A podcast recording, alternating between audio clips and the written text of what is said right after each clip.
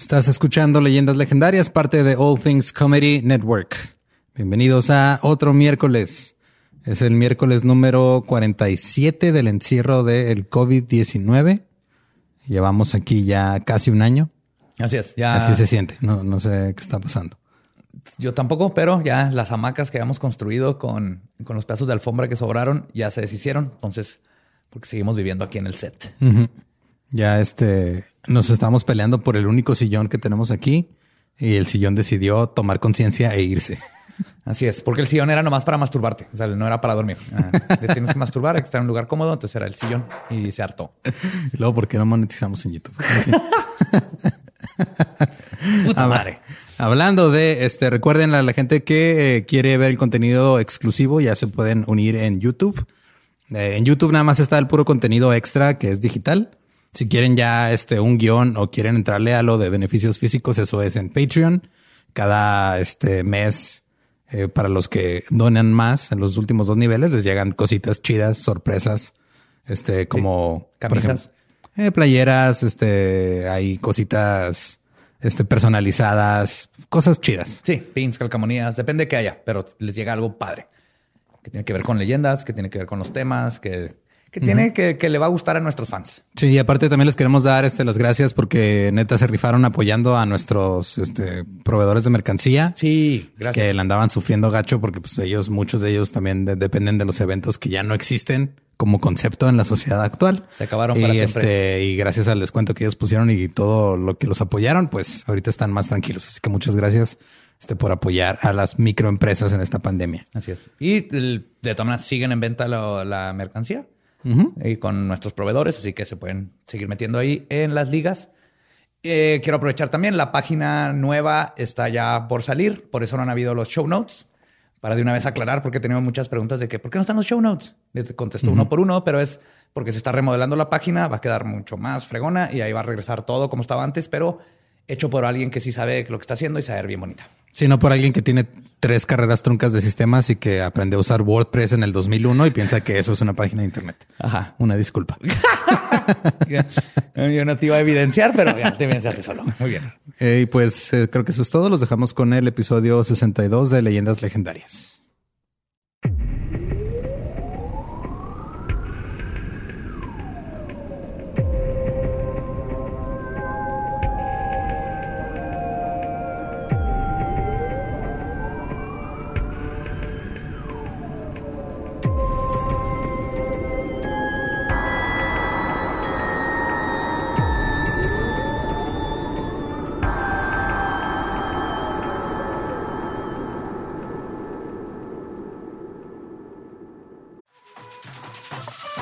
We got a bunch of fries, of course, because when you're Mickey D's, you got to get fries. Delicious.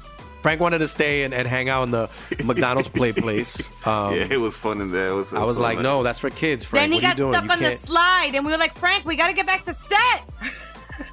We got back in time, guys. We got back in time. Oh yeah. McDonald's. Everyone has an order. Go get yours today. Ooh, ooh.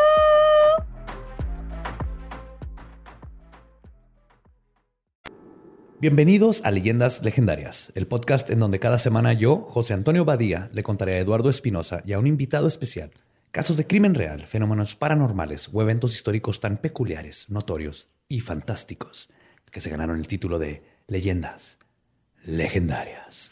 Estamos otra vez en un miércoles macabroso. Como siempre me acompaña Eduardo Espinosa. ¿Cómo estás?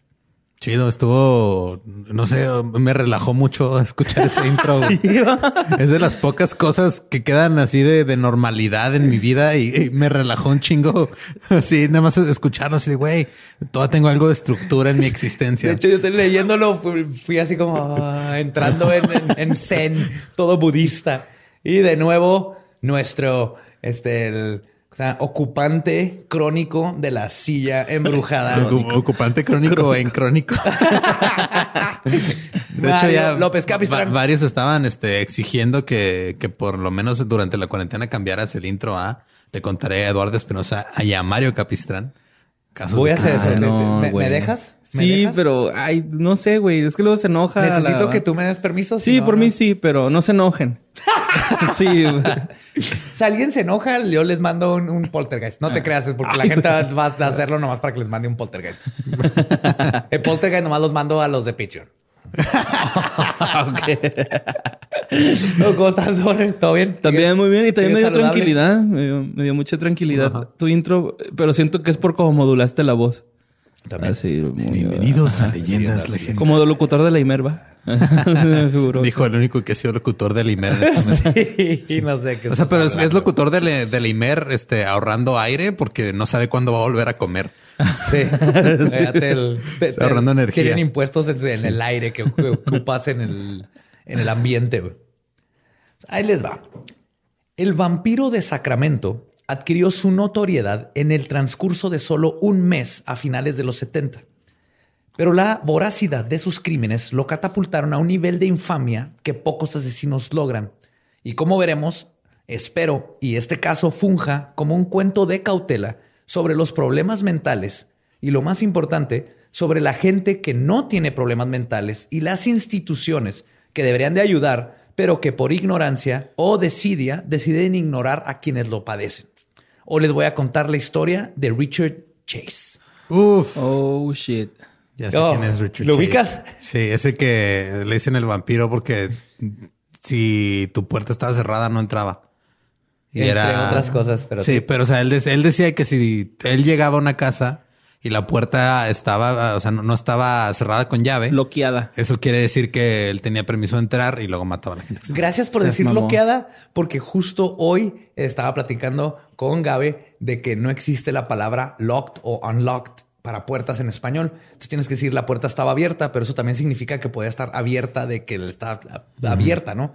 No nomás el seguro. Mira, Entonces, va a pasar el lo mismo seguro que- no estaba puesto. Va, a pasar lo mismo que pasa en este en todos los episodios cuando decimos que no hay una palabra en español Va- o que va no llegar alguien, va llegar- México, nos vamos- nos van a decir, güey, sí, nomás que están bien pendejos Gracias, y, si pueden. y se les olvida. Va a ser alguien de España así. Coño, tío, que se dice encartecado. Me da La asco puerta que uses está- mi, mal mi idioma. La puerta estaba encartecada, tío. ¿Cómo que no hay palabra? También está esta famosísima que es liquear, ¿no? Cuando algo está goteando. Este es está el que liqueando. leak, Ajá. que leak es O cuando, cuando se liquean documentos, porque no hay, un- no hay una traducción directa, más que el- se es filtrar. filtraron. Ajá. Esos son pochismos de aquí. no, liquear, eh, pick up, parqueate, Qué bonito. mapear. Mapear en vez de trapear. Ajá. Je ne sais quoi. Je ne sais quoi. Taco, tortilla. Ah, no. Ajá. Tortilla. Tacotote. Tortillas. Tortillas. No es que se deals. Chicos tacos. Los Regresando jalapenos. a nuestro ca- caso de hoy, vamos a, dejar, vamos a poner pausa al pochismo. Richard Trenton Chase nació el 23 de mayo de 1950 en Sacramento, California, en los Estados Unidos. Sus padres, Richard y Beatriz Chase, lo tuvieron a los nueve meses y medio de haberse casado. Ah, Dije, sí, a los nueve meses es normal. o sea, normal que no hubieran nacido a los nueve meses. Es que No, no, dijiste pero lo de que tuvieron se a los- casaron. O sea, O sea, se casaron y a los nueve meses nació este güey. O sea, Ah, era pues, sí. se casaron porque pues llegó este güey, ¿no? No, O a los nueve meses y medio, o sea, se casaron y luego aprovecharon. eh, de volado lo hicieron. Ah, ok, ok, ok, ya, ya, ya. Sí, chinga, chinga. Sí, no, o sea, no pasó No como con, tiempo. con Manson, que se casó y luego a los cuatro meses nació. Ahí sí estuvo A raro. los, a los tres meses le pusieron nombre, güey. Deja tú que nació.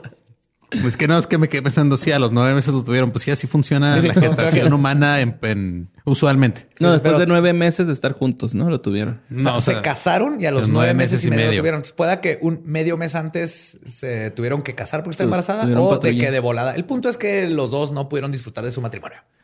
El- Es nomás un dato Estás- que puede afectar en, en la crianza. Ok, Digo, hay gente que disfruta su matrimonio con hijos desde siempre. Entonces, no son los son los 50. Que, Digo. que, que los matrimonios en ese tiempo eran difíciles de disfrutar. Y Yo sé que No estamos todos. hablando de este güey porque terminó matando gente, pero de vez en cuando un hijo te puede traer alegría a la vida hasta que empieza a matar gente. O hasta que nace. Pero está bonito mientras duró. mientras duró, mientras esa semana y media. Sí. Richard nació justo en el periodo de los baby boomers, el cual le ofreció un estilo de vida económicamente cómoda, pero otros factores comenzarían a afectar la aparente calma de Chase. En 1952, el padre de Chase comenzó a trabajar como un especialista de computación en la base de fuerzas aéreas de McKellen, mientras que su madre trabajaba de maestra. Un año después nació su hermana, Pamela Chase. Para 1962, la aparente familia perfecta comenzó a tener problemas domésticos serios.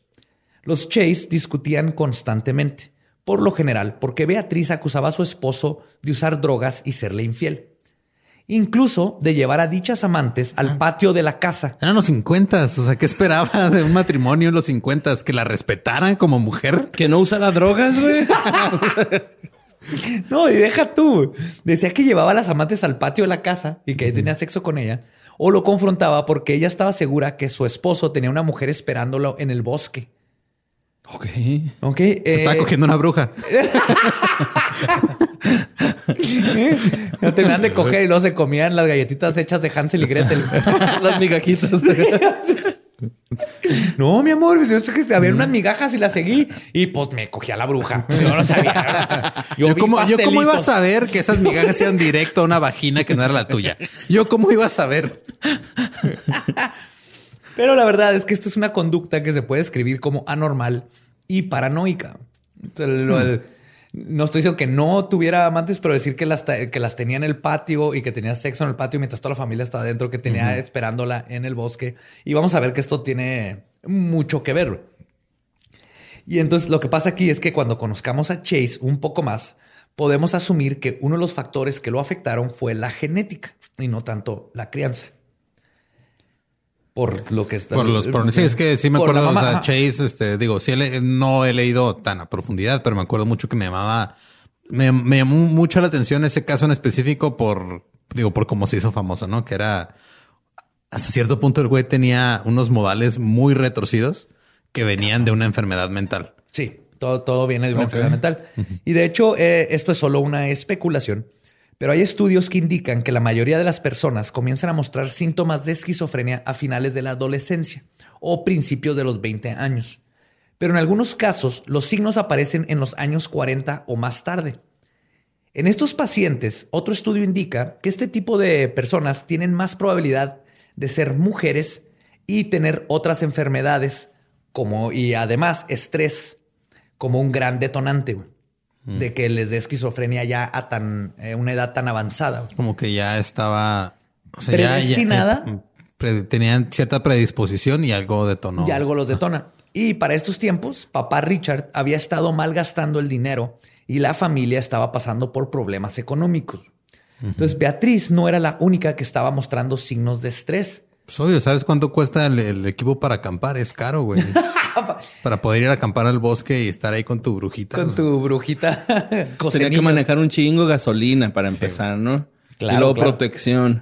El, el- Porque, pues, sí, el porque- repelente para mosquitos. No nomás era un palín, güey. Eran de haber sido varios, ¿no? Si te quedar más de un- una caja.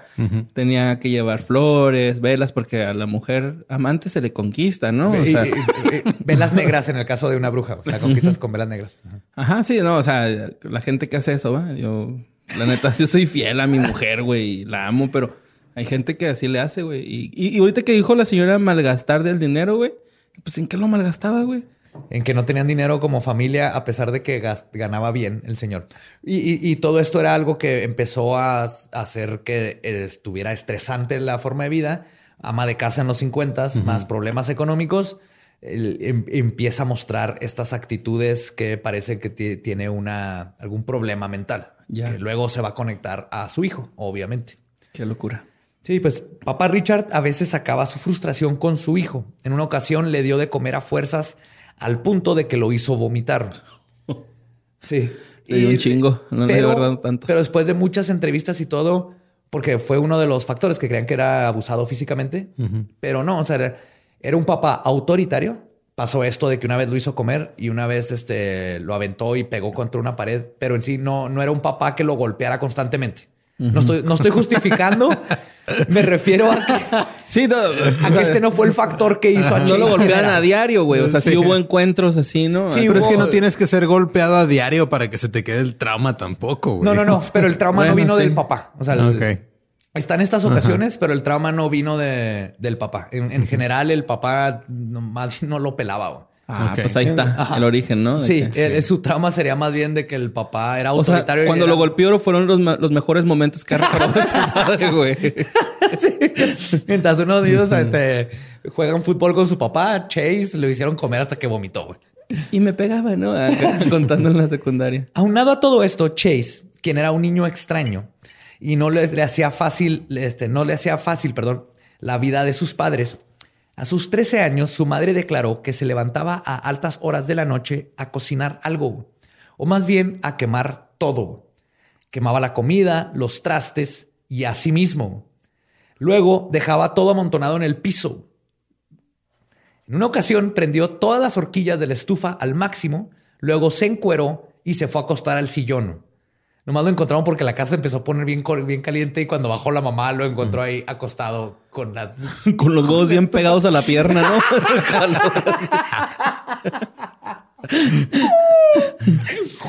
Así como sticker, güey. Además de que mostraba desde estos tiempos el clásico, este, o sea, una de las clásicas formas que sabes que alguien es un posible asesino en serie, una de la triada de McDonald's, que es hacia hacia pipí en la cama. Enuresis. Así es. Y por estos Y la mismos otra años. era la, te haces pipí en la cama, golpe en la cabeza y papas agrandadas o cuál era la, La Happy Meal. de McDonald's?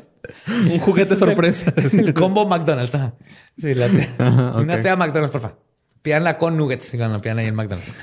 Por estos mismos años, Richard se obsesionó con los hermanos Younger, un grupo de bandoleros de los tiempos del viejo oeste que se volvieron notorios e infames por sus actos. Chase tenía fotos de ellos en su recámara y quería una bandana roja y un sombrero de vaquero, pero su madre nunca se lo compró. Wow. Aquí sí entiendo a Chase totalmente. Yo acabo de mandar comprar Una eh, bandana roja. Desde que no, empezaste a jugar, este, desde Red que estás jugando Red Dead Redemption ya.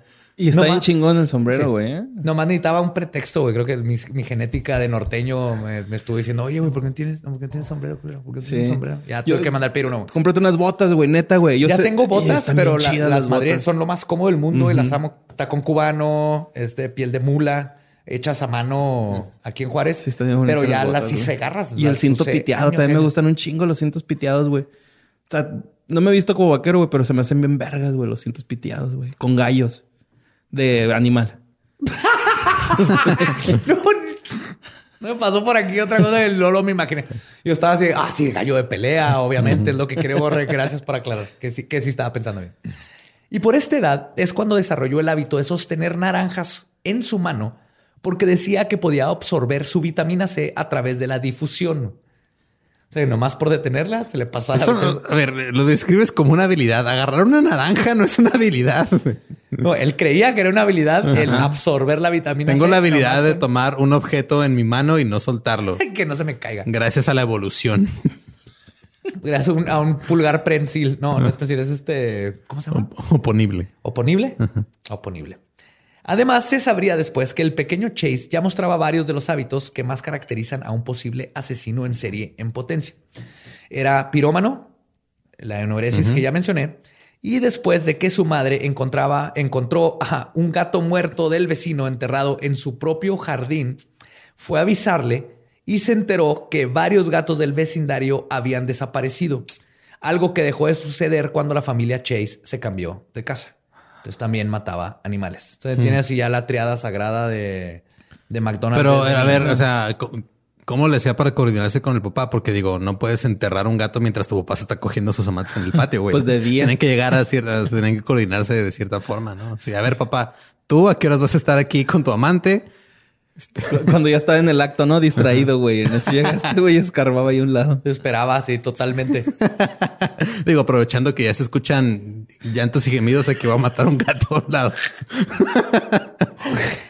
Pero aquí hay algo bien importante que es la mamá encontró un gato muerto que no hay otra posibilidad de que su hijo lo mató y lo ignoró por completo. Y esto va a ser algo. que Pues estaba muy, estaba muy ocupada la señora pensando en la bruja del bosque que se llevaba a su marido, güey. O sea, un gato muerto, ¿qué? Es lo de menos, sí, cierto. Ajá. Tal vez será un sacrificio para la bruja. Tal vez fue la bruja. Ajá. O tal vez fue la bruja.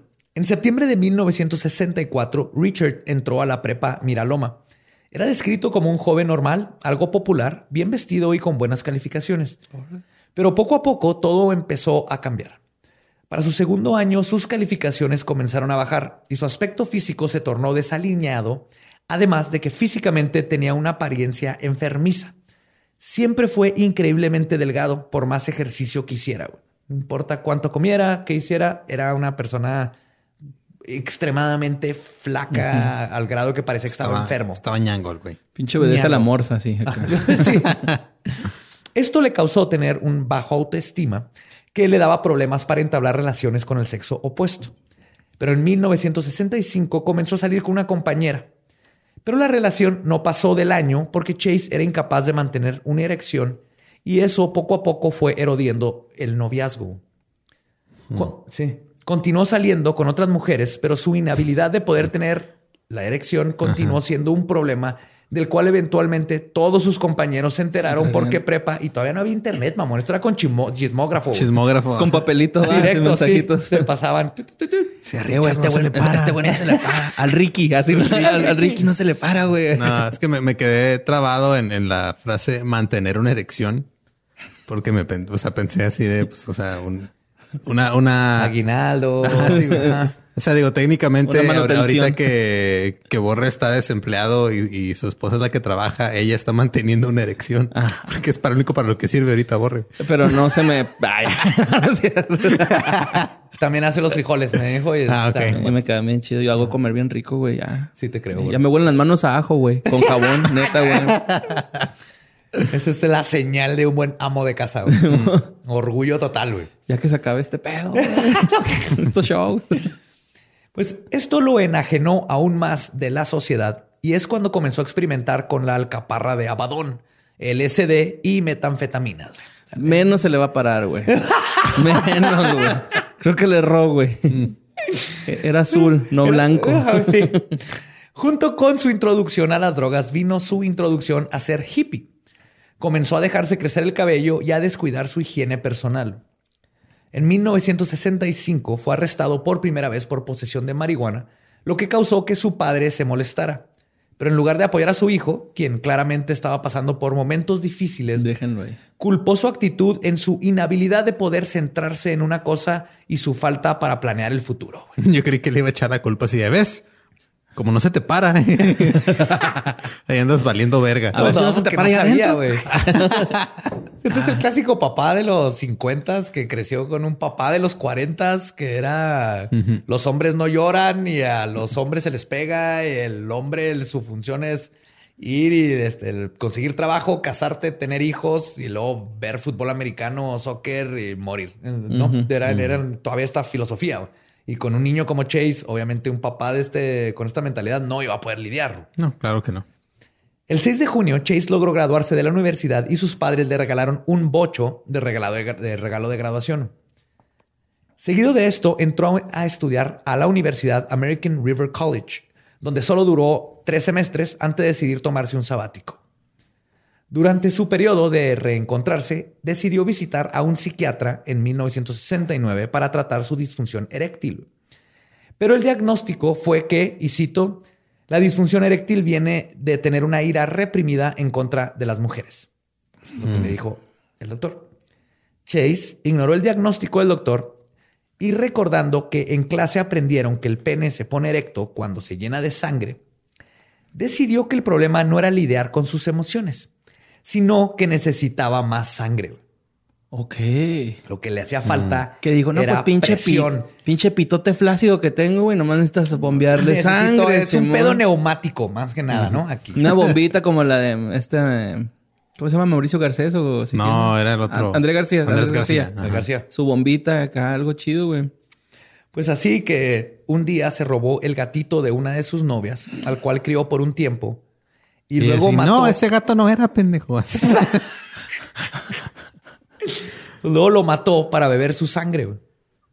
Hmm. Creyendo que si se, metía más sangre a su cuerpo, entonces ya iba a haber más sangre para llenar el pene. Para él lo que, lo que pasaba es que no tenía suficiente sangre en las venas para llenar su pene, güey. No, o sea, en- en- entiendo que eso es lo que él pensaba, pero no entiendo dónde chingados. ¿Dónde está la lógica? ¿Dónde está la lógica entre, ah, o sea, tal vez tengo problemas de circulación, ah, ah, mejor mato un gato y me, Y me tomo su bebo la sangre, O sea, mejor no, encuentro, no, mi, mi cerebro no, no logra hacer ese brinco de lógica, güey, por más usarlo. es que tú sí eres listo, güey, no como ese güey. Pues, Güey, no, güey. prepárate. Si, si esto es un brinco de lógica, prepárate para, para lo- los brincos de lógica de Chase. Aparte, si fuera de, de humano, sí, a lo chance.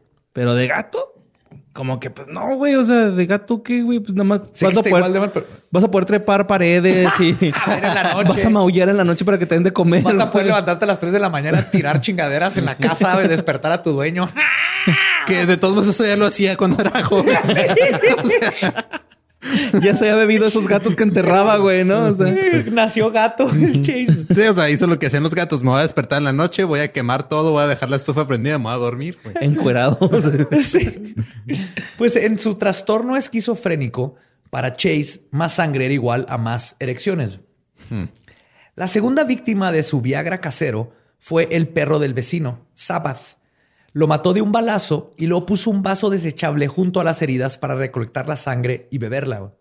No puedo usar uno de vidrio. O sea, también el unicel está matando el planeta, güey, que no se pase de verga. En, en estos tiempos todavía, Todavía No había capa- Ajá, había sí. capa de ozono Todavía había capa de y ozono. habían un putero de tortugas. güey. Todavía no había problema. Todavía no sabían que todo era un problema.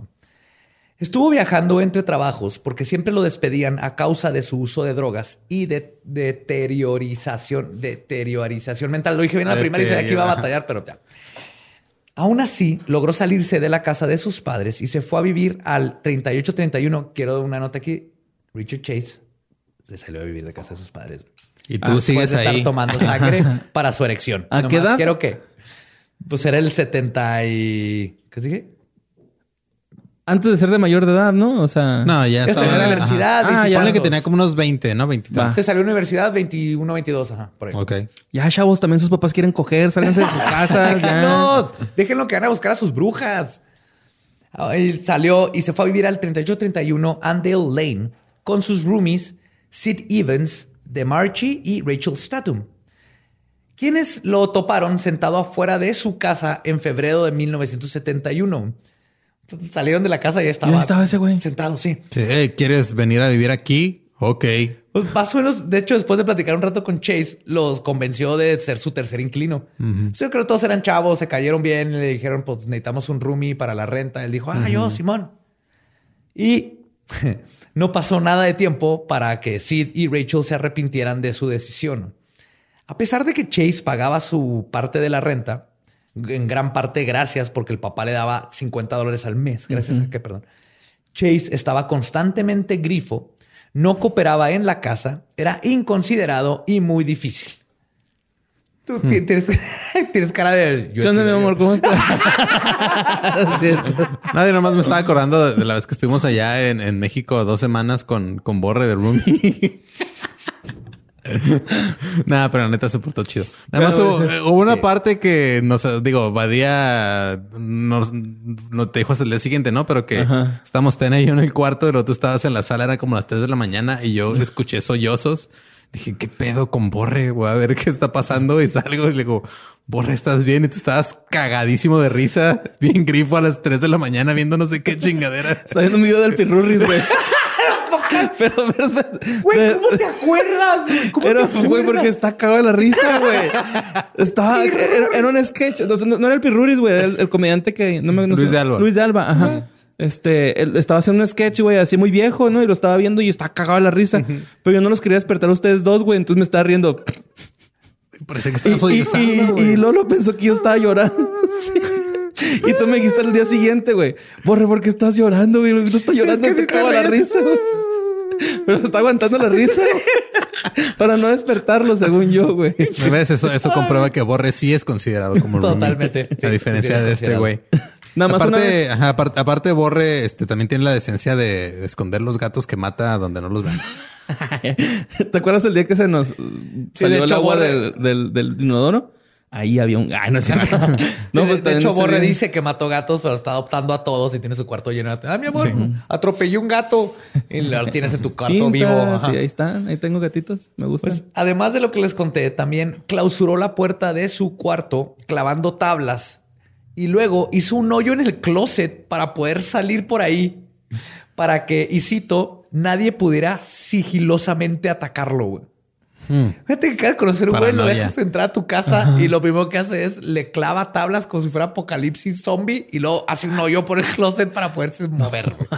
Es que es donde dices, ah, creo que la cagué con el roomie, güey. Sí, Los que tienen roomies culeros, acuérdense de pinche Richard Chase. Chase. Otro día, Chimistlán. sí. Solo Chimistlán está pensando en Mario, güey. otro día, Sid encontró a Chase con la mitad del cuerpo fuera de una de las ventanas mientras apuntaba una pistola hacia las personas que pasaban por la banqueta. güey. Esta fue la gota que derramó el vaso. Y Sid y Rachel le exigieron a Chase que se fuera de la casa. Él se rehusó y entonces Sid, Sid y Rachel decidieron que mejor ellos se iban. güey. No, no mames, le dejaron el depa. Le dejaron el depa, güey. Hasta- Ah, conozco un compa que le pasó. Pero el hermano de Rachel decidió que él se iría a vivir ahí con sus amigos, con quienes además tenía una banda de rock. Órale. Pero al poco tiempo comenzaron a tener problemas con el inquilino del infierno. Cuando ensayaban, Chase insistía en unirse a la banda, tocando la conga o cantando. ¿Tienes tu banda acá de universidad? Ajá. Un, dos, tres, cuatro. Samba, va, güey. Unos silbatos. La bruja en el bosque, la bruja en el bosque, la bruja en el bosque. Sí, señor. Sí, señor. Sí, señor. Uh, uh, ahora sí. Y Lolo así, güey. Fuck, güey. Te pasó el- Perdón, Lolo, pero... Eso es lo que más le ha dolido a Lolo en todos los episodios. Así te pudiste poner ahí, güey. Estás tratando de ensayar y llega un pinche vato con congas y a cantar, güey, que no es parte de la banda, güey. Feo. Y la banda luego La declaró. banda. La banda. La banda. Luego declaró a la policía y cito: era pésimo. Aparte, Sí, you're the worst. no era bueno para tocar. Además de los palomazos no pedidos, Chase tenía el hábito de salir desnudo de su recámara cuando los roommates tenían mujeres de visita. Eventualmente la situación se volvió intolerable. Ah, eventualmente, o sea, Eh, eso, eso es una buena técnica, ¿no, güey? Chance y te dicen, no, pues vente, ¿no? Yo digo Pero- que eso era lo que él quería, deseaba, pero no se le para, güey. O sea, ¿qué va a hacer? Pues lamer culos, yo qué sé, güey. ¿no? O sea, algo, güey. al- Algo tenía que hacer, o sea...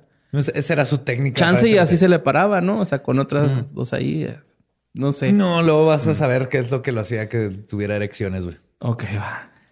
Eventualmente la situación se volvió intolerable y entre todos lograron correr a Chase, quien se regresó a vivir a casa de su madre en la calle Montclair. La angustia mental de vivir con Chase no era lo único con lo que su familia tendría que lidiar. Chase había vendido su bocho para comprarse una moto y constantemente lo estaban multando. Y la familia le ayudaba a pagar. En 1972, Chase debió, se fue de viaje perdón, a Utah, donde lo arrestaron por ser pésimo conductor y descubrir que debía cuantiosas multas. Hablan de O sea, que tenía como tenía- 60 multas de, tra- de- de- de violaciones De diferentes de tránsito. O sea, era pésimo para manejar. O sea, lo pararon porque manejaba para la chingada y lo se dieron cuenta que tenía como 60 multas. Ya en que Utah. ajá. Y de maneras, constantemente lo estaban multi, multi, multi. Y los papás tenían que pagar las multas. Cuando su familia pagó fianza, Chase les dijo que la policía lo había intentado asfixiar en su celda y que le habían puesto algo en su comida y quería demandar al Departamento de Justicia de Utah, pero su padre lo convenció de no hacerlo. Empieza, el- y, hay, y hay varios otros detalles donde habla de muchas mentiras muy parecidas a las de la mamá.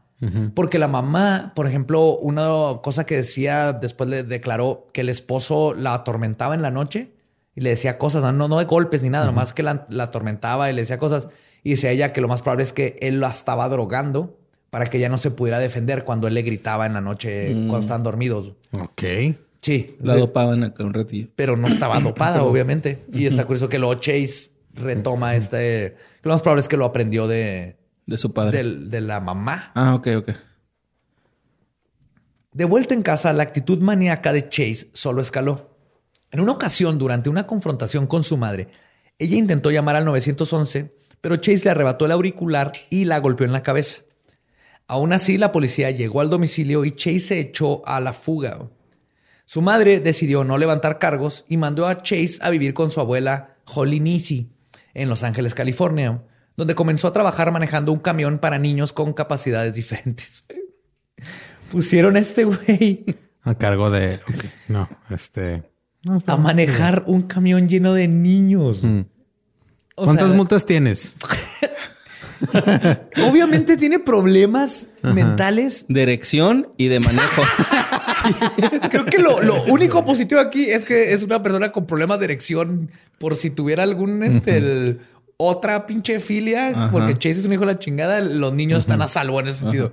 Pero sí, o sea, lo pusieron a trabajar con un camión lleno de niños a manejar a este pendejo. güey. No duró mucho haciendo su trabajo porque nunca le ponía gasolina al camión o le cambiaba el aceite y lo deshieló. güey. no mames. Además que la abuela no podía con Ah, aceite. le falta, le falta aceite, deja matar un gato y lo exprimo ahí en el. Y se lo echa el motor así, güey. no, ¿dónde va? tienes que cazar otro carro, güey. Ma- Mataba tractores y luego de ahí sacaba el aceite con un vaso, güey. Ah. Además, la abuela no podía con las extrañas actividades de su nieto. Así que Chase de nuevo regresó a casa para la Navidad de 1972. Justo un mes antes de que sus padres finalizaran su divorcio, de hecho. Los síntomas de su trastorno solo se exacerbaron después de esto.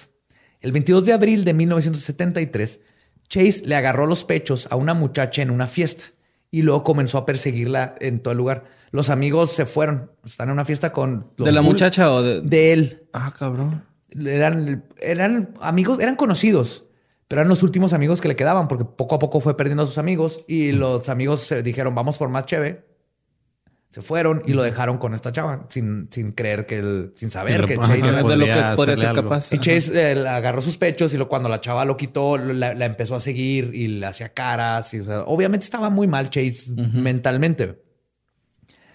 Y lo que pasó aquí, perdón, es que cuando regresaron los, los amigos, lo confrontaron y después de forcejear un rato, ah, perdón, no, o sea, lo confrontan y lo corren de la fiesta.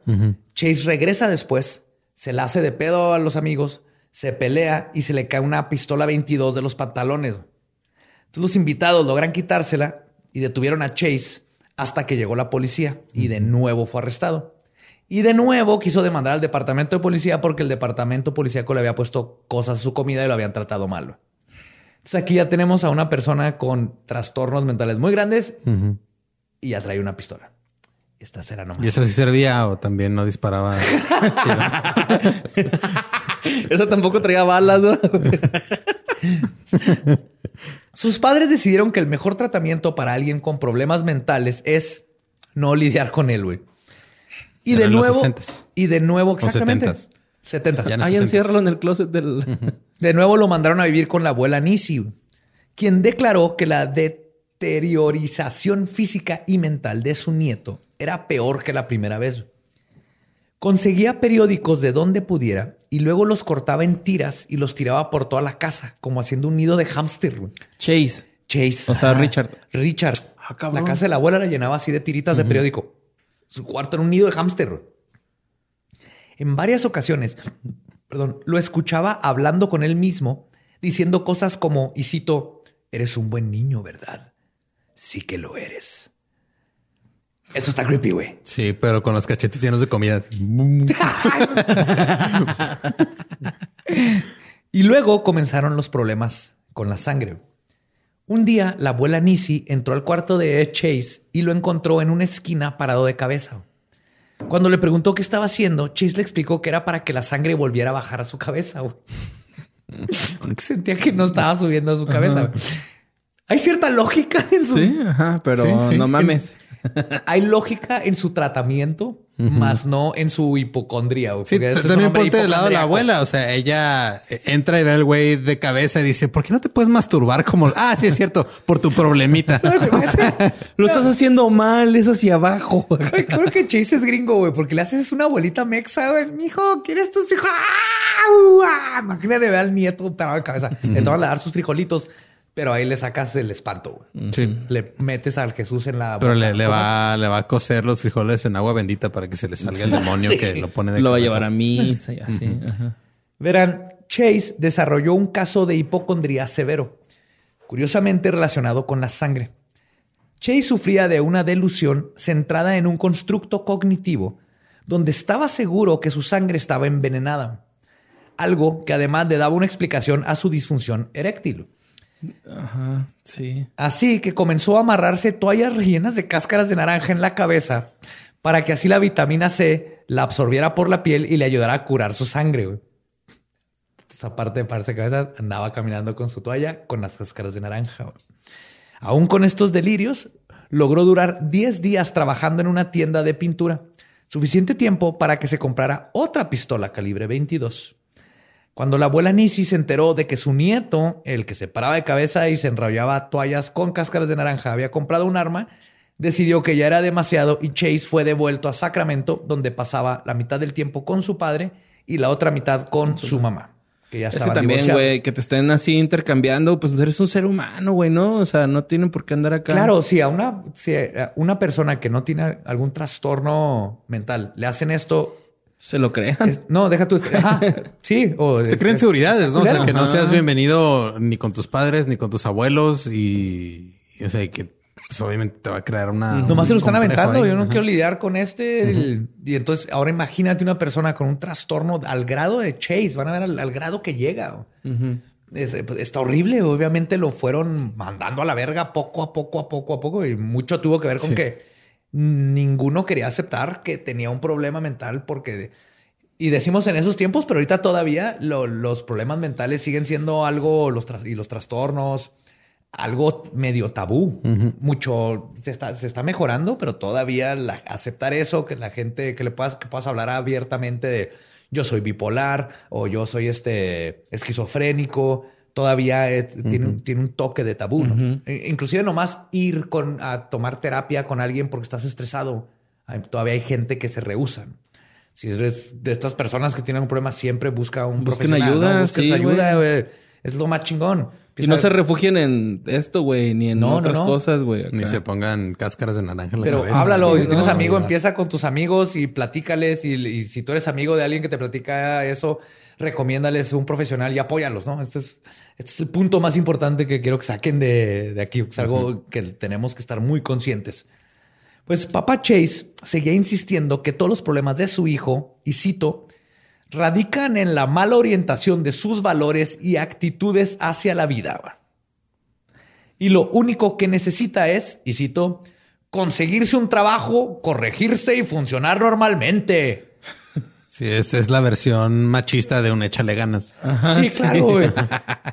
O sea, ¿qué papá No es para ve? tanto, Su hijo ¿no? trae una toalla llena de cáscaras de naranja, mató un gato, está parado de cabeza porque la sangre no le sube a la cabeza. Y dices, necesitas conseguirte un trabajo, cabrón. Sí, Ese es, es- el problema. Es que sí, güey, también. Levántate temprano y déjate de mamadas. O sea. Sí, agárrate un huevo, cabrón. Es- pues sí, Vete a trabajar y el domingo ve el fútbol.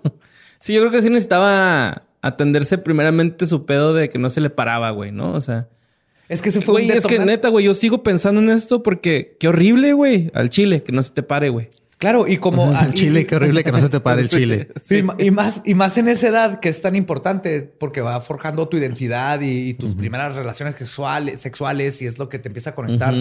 Y no tenerlo, pero aquí con Chase en este caso es obvio que esto era parte de algo mucho más profundo, un problema más profundo que nunca se arregló, pero que le afectó toda su vida porque nunca se atendió. No era algo mecánico, era algo psicológico. Sí, igual necesitaba que lo resetearan, no sé. Unos honguillos ahí. Ah, Estaba pensando en un dedo en el culo, pero Ah, ok. Lengua. Los dos. Así Al que mismo sin el tiempo. Ajá. Como debe ser. Así que sin el apoyo ni físico o mental de sus padres o de un profesional, Chase comenzó a hundirse cada vez más en sus delirios.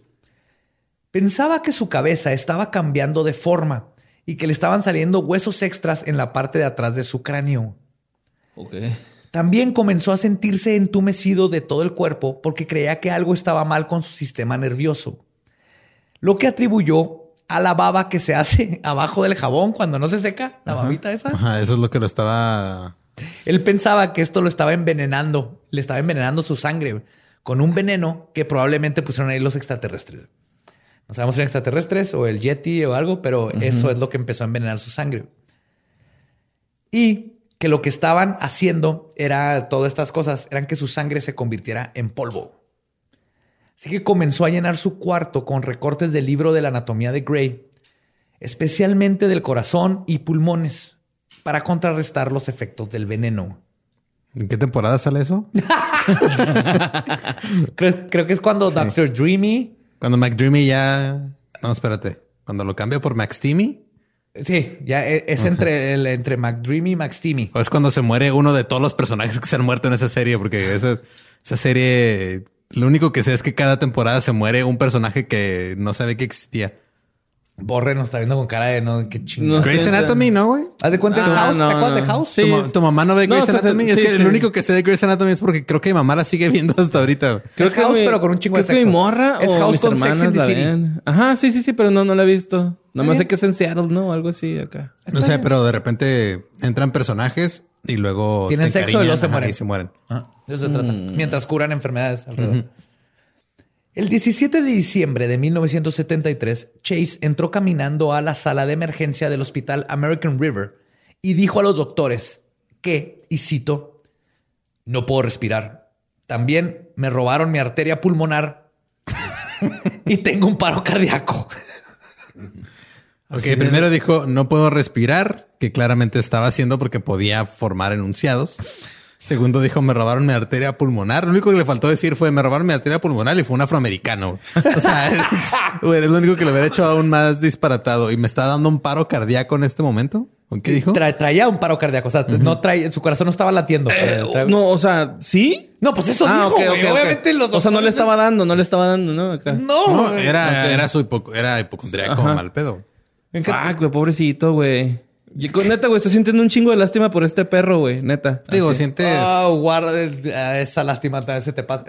Empieza con lástima porque obviamente Ajá. no es su culpa al principio, pero luego se va a poner bien culero y por eso es importante que entendamos la historia. Pero sí está bien cagado cómo te das cuenta que te robaron la arteria pulmonar. Sí, güey. ma, O sea, sí. que es, es muy específico, güey. Ajá, sí, sí, sí. Muy, muy Digo, específico. igual y yo no he revisado si traigo la mía ahorita, güey. Igual me la robaron, no me di Y cuenta. tampoco es como mi, Vesícula. mi vesícula que tal vez ya me volvió a crecer y como no me he hecho otro sonograma, nunca voy a saber. De repente ya creció como Wolverine. Ajá, como salamandra. El doctor Irwin Lyons lo diagnosticó con, y cito, esquizofrenia paranoide crónica y aguda, con la probabilidad de que sea la consecuencia de la ingesta de drogas psicotomiméticas. ¿Cuáles son las psicotomiméticas? Eh, LSD, hongos, todas Ah, las ok. que pueden mimetizar psicosis. Alucinos, las Alucinógenas, Ah, sí, básicamente. sí, sí. Es el término médico mamón. Ajá. Mamonédico. Después de varios días de tratamiento, Chase fue liberado de su tratamiento en el hospital cuando su madre tuvo un altercado con el doctor Lyons sobre su hijo. Así que se le dio un medicamento y regresó a vivir con su mamá. O sea, lo, lo- lo sacaron de los- del hospital porque llegó su mamá a hacerla de pedo Sí, y se empezó a dijeron, pelear con los doctores y le- le- les hizo la vida imposible. El doctor dijo, "Sabe que ya lléveselo, pero haga que se tome estas pastillas. güey". Fuck. Ajá. Sí. Ah, la mamá, de hecho, el doctor la llamó en su reporte oficial de cuando soltaron a Chase y citó una mujer hostil, altamente agresiva y probablemente también esquizofrénica. La familia de Chase declaró que en esos tiempos los medicamentos ayudaron a Charlie, a Charlie, a Richard. Ah, Richard. Pero el pequeño Sí, detalle... pero a Richard no le hicieron ni madre. De no- No, es que la, o sea, la mamá se lo estaba dando al hijo imaginario que veía por su esquizofrenia. De 1.60. El tiempo es una ilusión, es California, son los setentas, llevamos tres, cuatro meses aquí en... Lo mismo que fue la era, la época por los Sí. después los baby boomers y todo eso es donde sucedió todo esto. güey. Eso es Lo que hemos platicado. O sea, el- vienen estas familias, este tipo de papás y familias desconectadas que el- vienen de la guerra, que tienen un chorro de bebés, pero los hombres están dañados por la guerra o se fueron a la guerra y no regresaron y ya habían hijos. Entonces se hizo todo un ambiente propicio a ver que hubieran muchos asesinos en serie en esos tiempos, en los 70s, 80s, que es algo que es muy probable que pase de nuevo, por ejemplo, en México, Sí, donde la- estuvo la toda la guerra guerra del narco. Tenemos ahí ya la generación De hecho, si niños dicen que vivieron en Es que este, esto. este pedo, güey, que estás contando es totalmente genética, ¿no? O sea, desde la jefita, güey. Eh, en el caso de Chase, sí, pero es muy importante eh, aclarar esto. No mató y hizo lo que hizo porque era esquizofrénico. La esquizofrenia lo hizo Pensar de tal decidir forma. el modus Ajá. operandi o este tipo de cosas. Pero el, el ser esquizofrénico no te hace matar. Si no estaríamos llenos. Hay mucha gente que padece de esquizofrenia y no mata absolutamente a nadie, ni le hace daño a nadie. Yo tuve un alumno en la universidad que tenía esquizofrenia y me acuerdo. Y uno que mataba gente y no tenía, ¿no? Yo tuve un compañero de clase que hacía eso, güey, neta. Este, este chavo era. ¿Que matar gente? Sí, güey, acá. Pero a León no quiero hablar de eso, güey. Me da un chingo de culo, güey. verga. Sí, me da un chingo de culo, güey. neta. Claro, güey, no me metas, no Sí, me no. metas en esto, güey. No quiero decir nada, güey, La conversación no pasó, güey. No sí, sepa no. que nos conocemos. No, no, no, no. Es más, güey. Qué bueno que no sé, porque no estamos tan compas, entonces no debes saber qué está hablando de Yo me acuerdo una vez que este alumno le enseñó un pedazo de fierro así, dijo, en- cuando tenían que presentar sus proyectos, dijo, esto es un avión. Obviamente estaba teniendo un episodio, porque a veces no se tomaba su medicina. Y estaba contando de esto y el- todo el mundo pues, la hizo de pedo, a a pesar de que sabían. Yo dije, algo sabe este vato. Y sí, a, los, a las tres semanas, casi un mes, que ya se empezó a tomar su medicamento, llegó con su pieza y es así de que, no mames, este vato con ese pedazo de fierro vio la pieza terminada. Es lo que yo vi, ¿no? Es lo que yo... Antes de que estuviera, nomás que dentro de su... En su delirio, en el estado en el que estaba, él no pudo explicarse el... Él lo veía ya terminado y lo presentó como algo terminado. Y todo el mundo lo vio mal. Y yo cuando lo vi dije, algo está viendo. Y sí, eh, luego la terminó y es de, güey, qué cabrón, este vato estaba viendo el, el producto final en Sí, este pedazo su de visión fierro ahí. y estaba muy chingón. El punto es que Mientras sí. tanto, Chase estaba viendo su fierro que no servía y Sí. decía, y pues la familia declaró que los medicamentos en este tiempo ayudaron a Chase, fuera del pequeño detalle que ellos no conocían sobre sus conejos. En el 76, Chase ¿tus se, bíceps? Chase se tornó violento. Atacó a su madre en varias ocasiones de nuevo, algo que Beatriz atribuía a que, y cito, el papá le está diciendo que lo haga. güey. Claro, ok. Entonces, los no dos Se ensañó, delirios, ¿no? Se ensañó ahí algo. No, pues es que la mamá tenía también estas, o sea, eh, estos episodios de esquizofrenia donde creía que, o sea, o sea, el papá era el, el- la fuente de todos los males. Entonces decía, ah, no, es que mi hijo me está atacando Sí, porque, porque su su papá, le dijo". dice, Ajá. así como, así como ella misma decía que el esposo la estaba drogando y le estaba atormentando de noche, cosa que Y iba con brujas. resultó no Eh, ser Lo cierto. que sí es, el- leí unos estudios y no, el porcentaje es muy bajo de, y ha bajado muchísimo, que se herede la esquizofrenia. Pero en, el, en este caso en específico, creo que es muy obvio que la mamá tenía un, este, un problema, algún delirio, el- esquizofrenia. Nunca se diagnosticó, entonces no puedo decir que tenía, pero algo tenía y Chase lo estaba... Aparte Heredando. que, aparte que bueno que no se hereda, porque qué culero ser ese hermano en, en- cuando leen el testamento. Sí, que sí se puede heredar, pero la- el porcentaje no es tan alto, es muy, muy bajo, de hecho.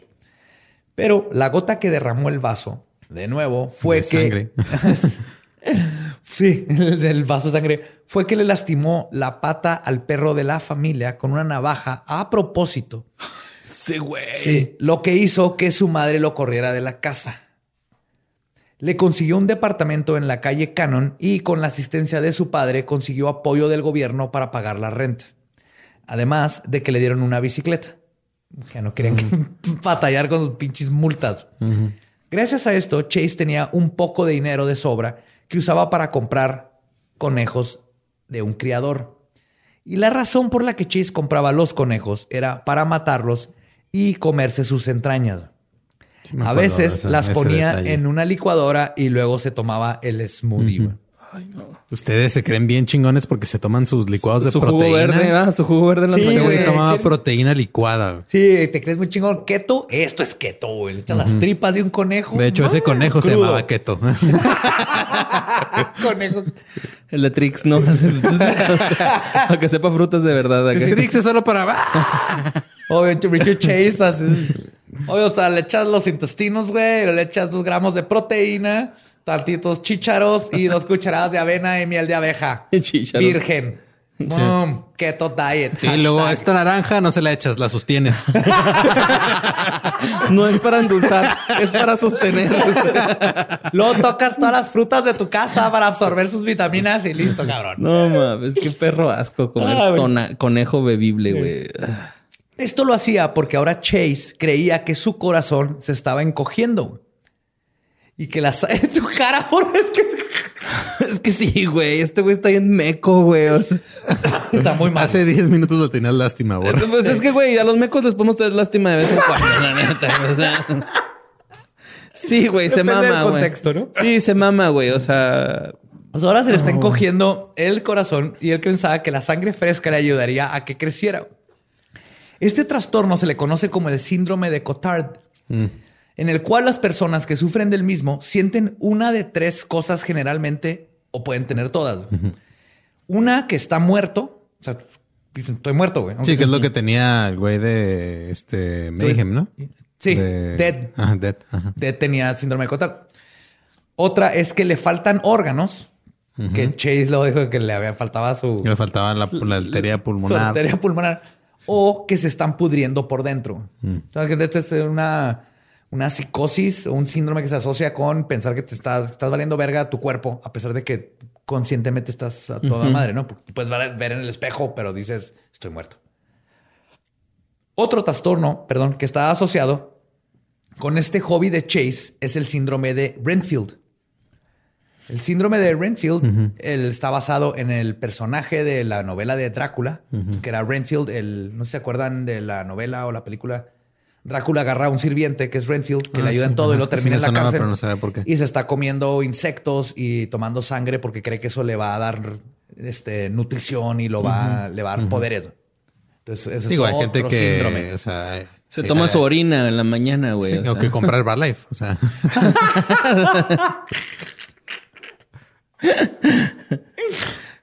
¿Te acuerdas de unas pulseritas, güey, que las vendían en el Costco y según me, te balanceaban. Te las- las que balanceaban, güey. como dos bolitas. Tenía cobre, güey. Pero si era neta eso. güey. Es el cobre. Es que ahí me hicieron la prueba, güey, y la pagué, güey, acá.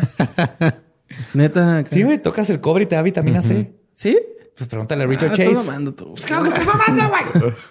Pero ¿sabes qué sí es neta? Cuando la pila de sus carros, güey, así se ponga muy sucia, ponle un penny o una moneda de, Ah, ¿sí? de cobre y le echas cobre, le agua. echas y, agua y se y- limpia. O más fácil, me pasó hace poquito, estaba enfrente de un- una tienda y me quedé sin pila porque se llenó de... Se corroyó todo el correo. Corre- Corrió. Se llenó de corrosión. Se, se- se llenó de sarro. Se sarreó. Fui y compré una Coca-Cola. Puede ser cualquier bebida gaseosa. El chiste es el azúcar. Y la echas y de volar la limpia también. En una emergencia, mejor que bicarbonato. Eh, pinche de acá. Y luego ya le llevas con el mecánico y te dice, sí, no, su pila está chido, pero trae el azúcar bien alta. Azúcar Trae diabetes su pila. Sí, va a tener que meterle insulina a la gasolina. En vez de enchúlame la máquina, Póngale la 300 máquina. ¿va? 300 pesos y 2 gramos de insulina. No, por favor. Después de meses de su dieta de entrañas frescas, Chase se enfermó. ¿Por qué? por güey. Pues ahí te va. ¿Por qué, güey? Hablando de su lógica, güey, fue que el problema y su enfermedad el radicaba creador estaba envenenando a los conejos. casi, güey. Uno de los conejos se debe haber comido ácido de batería, güey. Puta madre. Y ahí no acaba la, la diagnosis. Y el ácido había pasado de su estómago a sus venas por ósmosis y ahora estaba en su sangre envenenándolo. güey. No, hombre, güey, este güey, él debió haber sido el asesinado, güey, la neta, güey. No, no, no mames, neta. Bueno, El doctor Chase llegó a la conclusión de que si su sangre estaba contaminada, lo que necesitaba era inyectarse con sangre no contaminada. Así, qué pinche perilla. A ver luego qué hizo ese güey. ¿qué crees, güey? Comenzó a inyectarse sangre de conejo directo a sus venas para sustituir la propia. güey. Ay, no, Digo, este conejo no se comió ácido. Eso de ácido de batería se lo inventó, güey. Nada. Fue su lógica. Digo, ah, este güey no se comió y ahora empezó a inyectarse sangre. güey. ok. Que si lo ves, eh, tiene lógica en el sentido Mira, no médica. No estoy siendo médico. No, pero, también este, o sea, había una práctica médica en los 1800 que No, era entonces, desangrarte. La sangría. De hecho, por eso sabes que en los barberos el, el poste con azul y rojo, el azul es de barbero y el rojo es porque la, cuando te hacían las, las sangrías que te sacaban la, la sangre, Con las sanguijuelas, ¿no? te No, no, te- te cortaban y te- y desangraban un ratito. Ajá. Y luego las toallas llenas de sangre en lo que la, la lavaban, pero quedaban eh, con el tinte rojo, las enrollaban en los postes afuera para decir aquí hacemos sangrías. Ah. Entonces de ahí vienen los postes. Yo tenía otra teoría de ese pedo. Según era porque había mucha gente analfabeta y era el símbolo de. Ajá, neta, güey. Yo sabía eso. No es pedo, Es güey. para los que no saben leer, Ajá. que dice barbero. Ajá, ajá. Se supone que era así, güey. Es que antes era el, el, tu- el barbero, era el doctor, El y dentista, ajá, sí, y el que le cortaba los bigotes a tu gato. güey. Pues para el 25 de abril de este mismo año, su diagnóstico y cura probaron no ser las correctas. Y un día que su padre visitó a Chase, lo encontró al borde de la muerte. Cuando Chase fue ingresado al hospital porque no se podía mover y estaba ahora sí muy grave, ya en el hospital los doctores determinaron que sufría de envenenamiento de sangre. Y después de escuchar... Uy, fuck, eso es lo peor que le puede pasar a un hipocondriaco, güey. Porque lo que pasa muchas veces en la hipocondria es de que estás como, estás tan obsesionado creyendo que estás enfermo que cuando te llegan a decir que sí tienes una enfermedad, aunque no sea la que tú crees que tienes, eso comprueba en tu cabeza que has estado en lo correcto todo el tiempo. Y ahora cuando él mismo se provocó el envenenamiento en la sangre por ponerse sangre de conejo, le están diagnosticando lo que él creyó que tenía. Entonces Tienes la razón, güey. le están, le le razón, justificando todos estos miedos, ¿no? Que tenía. No mames, güey, Eso sí, eh, que eso o sea, ha de haber sido las cosas que lo mandó a la mierda. De hecho, así, aquí Pobre empieza, pendejo, güey, aquí neta. empieza el espiral en decadencia bien cabrón. Después de escuchar sus teorías, lo de que los doctores escucharon las teorías sobre su corazón, los smoothies y sus autodiagnósticos, Los smoothies. los médicos y al fin su padre, güey, decidieron que necesitaba ayuda psicológica, O sea, Ah, ya- bravo, pendejo. Sí, o sea, ya, güey, el papá. no, hombre, güey. Pinche descubrimiento chingón a los 32 años de este güey, ¿no? O Sí, papá, me metí el pene al culo porque por ahí se me está escapando el alma y por eso no puedo escribir mi maestría. Y le corté el dedo al vecino porque necesito 11 dedos para poder picar el pinche shift. Porque Eso sonó declaración, dando- cabrón. Me está dando túnel. Y ahí el papá. Ah, no, sí está loco mi hijo, ¿verdad? Sí está loco. No, está loquito. Ah, cabrón, hay que meterlo con pinche loquero, Mi cabrón. hijo está loco porque se hizo un candado porque se tiró un pedo y creo que está desinflando. Sí, güey, hasta aquí ya el papá, pinche vato. El doctor Michael Bailey lo diagnosticó con esquizofrenia paranoide y decidió internarlo el 19 de mayo. Chase comenzó a recibir tratamiento médico y atención psicológica, lo cual estaba funcionando para ayudar en- a su psicosis y paranoia. Fuera del hecho de que en las notas de su expediente del 20 de junio de 1976 mencionan que, y cito, se sospecha que el paciente está mutilando y matando animales. Encontramos dos pájaros muertos afuera de su recámara. Su cabeza había sido arrancada. La encargada de intendencia vio a Chase haciendo algo afuera de su cuarto, pero no pudo ver qué era. Cuando entró de nuevo, vio que estaba cubierto de sangre. Cuando le preguntaron qué pasó, dijo que se cortó rasurándose. güey. ¿Cómo chingados cazas dos pájaros, güey? ¿Cómo los atrapas, güey? de un tiro, güey. No, pero los atrapó, güey. O Ah, sea, los arrancó No. la cabeza, güey. Está cabrón. Yo digo que Está el- cabrón. Yo digo que esto es algo que aprendió de la bruja del bosque de su casa, güey. Le enseñó las técnicas de Cenicienta, güey. Güey, nosotros una vez le dimos de fumar a, a un de mota, le dimos de fumar mota a una paloma, güey, y no fue nada fácil, güey, neta. O sea, fue lo más difícil que hemos hecho en nuestra vida, güey. O Sobre sea, todo porque la paloma seguía tosiendo, ¿no? No,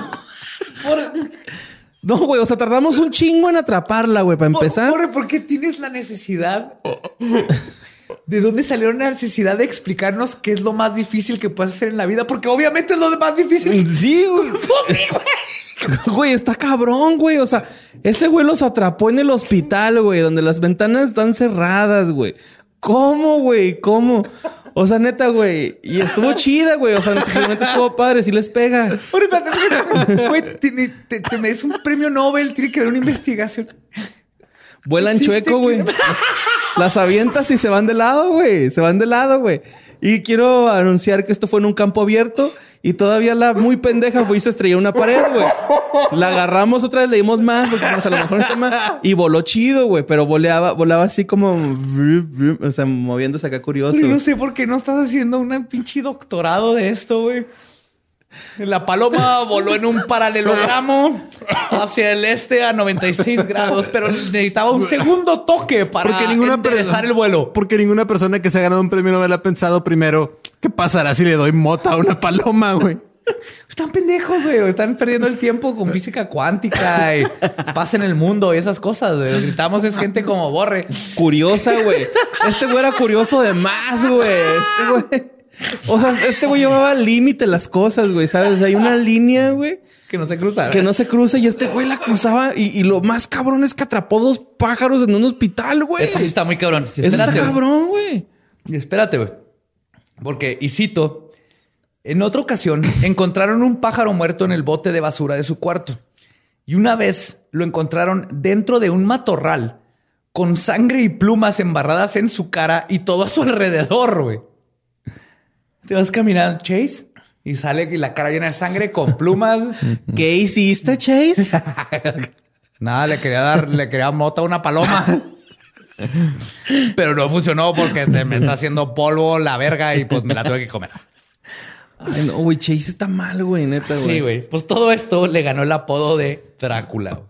Entonces en el hospital le decían el Drácula. Aparte se la pasaba hablando de matar animales y tomar sangre y matar animales y tomar sangre, güey. Pero a pesar de estos detalles, según los psiquiatras, estaba mostrando señales de recuperación, especialmente porque lo vieron, y cito, jugar básquet. Sí, de, ah, ya puede jugar básquetbol. Ese vato ya se está curando bien cabrón, güey. Oye, pero que no es el mismo cabrón que se comió a una paloma en un arbusto. ¡Güey! Está Hecho jugando tres básquet. puntos, tres puntos. Oye, cabrón, pero Dennis Rodman, Es güey. el nuevo Es amigo de. Kim Jong-un, güey. Está jugando básquet, güey. Sí, güey. Y esto causó que el 29 de septiembre de 1976, Richard Chase, el chupasangre, fuera liberado de la custodia de la institución psiquiátrica con un pronóstico de, y cito, favorable, continuará con sus medicamentos, diagnosis, esquizofrenia paranoide, potencial de recuperación, cautelosamente optimista. Y así es como lo volvieron a Cautel- soltar. Cauteloso sí era, porque pues, no puedes atrapar a una paloma haciendo ruido. Imagínate el güey No, así parado, los- güey. Los, los doctores diciendo así como que, este, diagnosis, pues, ah, tal Dura un vez, chingo- dura un tal chingo. vez no mate otra cosa allá afuera, güey. Dura un chingo parado al lado de los árboles así sin moverse. Hasta que llegan aves, ¿no? El, Sí. los caza, güey. güey. Y el doctor así, el, el doctor, potencial de recuperación, cautelosamente optimista. Pero después de 25 años de estudiar medicina y tener mi posgrado, ¿cómo chingados atrapa a los pájaros? Pero tra- le dio de fumar a una paloma y estuvo bien cabrón, pero este cabrón ya, ya comió Mira. tres. Este Borre logró darle mota a una paloma. Chase Que no es nada mataba, fácil, güey. No es nada y- fácil, Y, güey. Tesla atrapaba cuervos, güey. O sea, hay, hay tres tipos de genialidad ahí diferentes. Yo soy, yo soy Tesla, yo quiero un cuervo de, de toda mi vida. güey. Y en este caso, con este tipo de pacientes, y es algo que los médicos y psiquiatras no admiten regularmente, no es una decisión calculada. Es más como una tirada de dados educada. Porque la verdad no, no sabes cómo va a reaccionar la mente humana. güey. Es algo Sí, no, imposible no, de ajá, predecir. güey. ajá, no es este, no necesariamente va a, a recibir el tratamiento de la misma No, forma. y, y la verdad, un médico, o un médico responsable, un psiquiatra responsable, lo que quiere es que esta persona pueda regresar a la sociedad. Y no quieres tenerlo encerrado. Entonces, pero a final de cuentas, lo único que puede hacer es eso, es se me hace que sí, se me hace que ya está listo. güey. Y hace y cruza los dedos. Pues la mente, la mente humana, y más en casos de trastornos psicológicos, es impredecible. Pero los expertos intentan hacer lo mejor que pueden. Hacen un diagnóstico, asesoran los riesgos y, como les decía, cruzan los dedos esperando lo mejor. En el caso de Chase, que se tomaba la sangre de las palomas para reponer la propia que se estaba haciendo polvo, todo indica que a los profesionales literalmente les valió verga, güey. Porque creo que en este caso sí no más es esa mamada, güey. Porque para empezar, la sangre ni se hace polvo, güey. Si la dejas afuera. Ah, en- o afuera sí, sí. La, la Yo llené ¿no? una copa de vino de sangre. ¿De polvo? No, de la, me salía sangre de la nariz antes me salía. Ah, espérate, güey. Tenía hemorragias Ah, nasales horribles. De hecho, estuve a punto de que me cauterizaran todo y luego se me curó. No sé cómo. No mames. Pues es que me despertaba en la noche y me salía sangre de la nariz. Imagínate, También a mí me pasaba, me pasaba eso como hasta los 7, 8 años. Pero no me pasaba, o sea, no era tanto, pero sí me, de vez en cuando nomás estaba ahí con sangrando. Sí, la nariz. igual, como- A mí desde los- que me empecé a testarear la nariz, güey. Desde ahí. Y como hasta los Desde 20, que empezaste a, a- a- a oler este acero, como aluminio.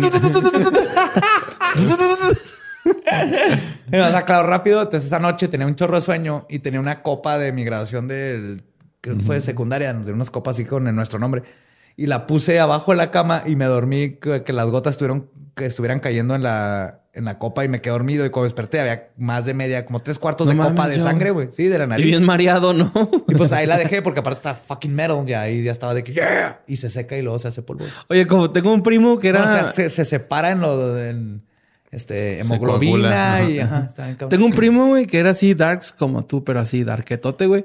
Y luego un día vi que le dio a su novia una carta escrita con sangre, vamos, y le digo, no mames, güey, pichato romántico. Y luego aparte acá en romántico darks, y luego, güey, no, es que me salió sangre de la nariz, güey, y la aproveché, ¿no? Sangre, Pero- sangre. ¿eh? Sangre, sangre, sí.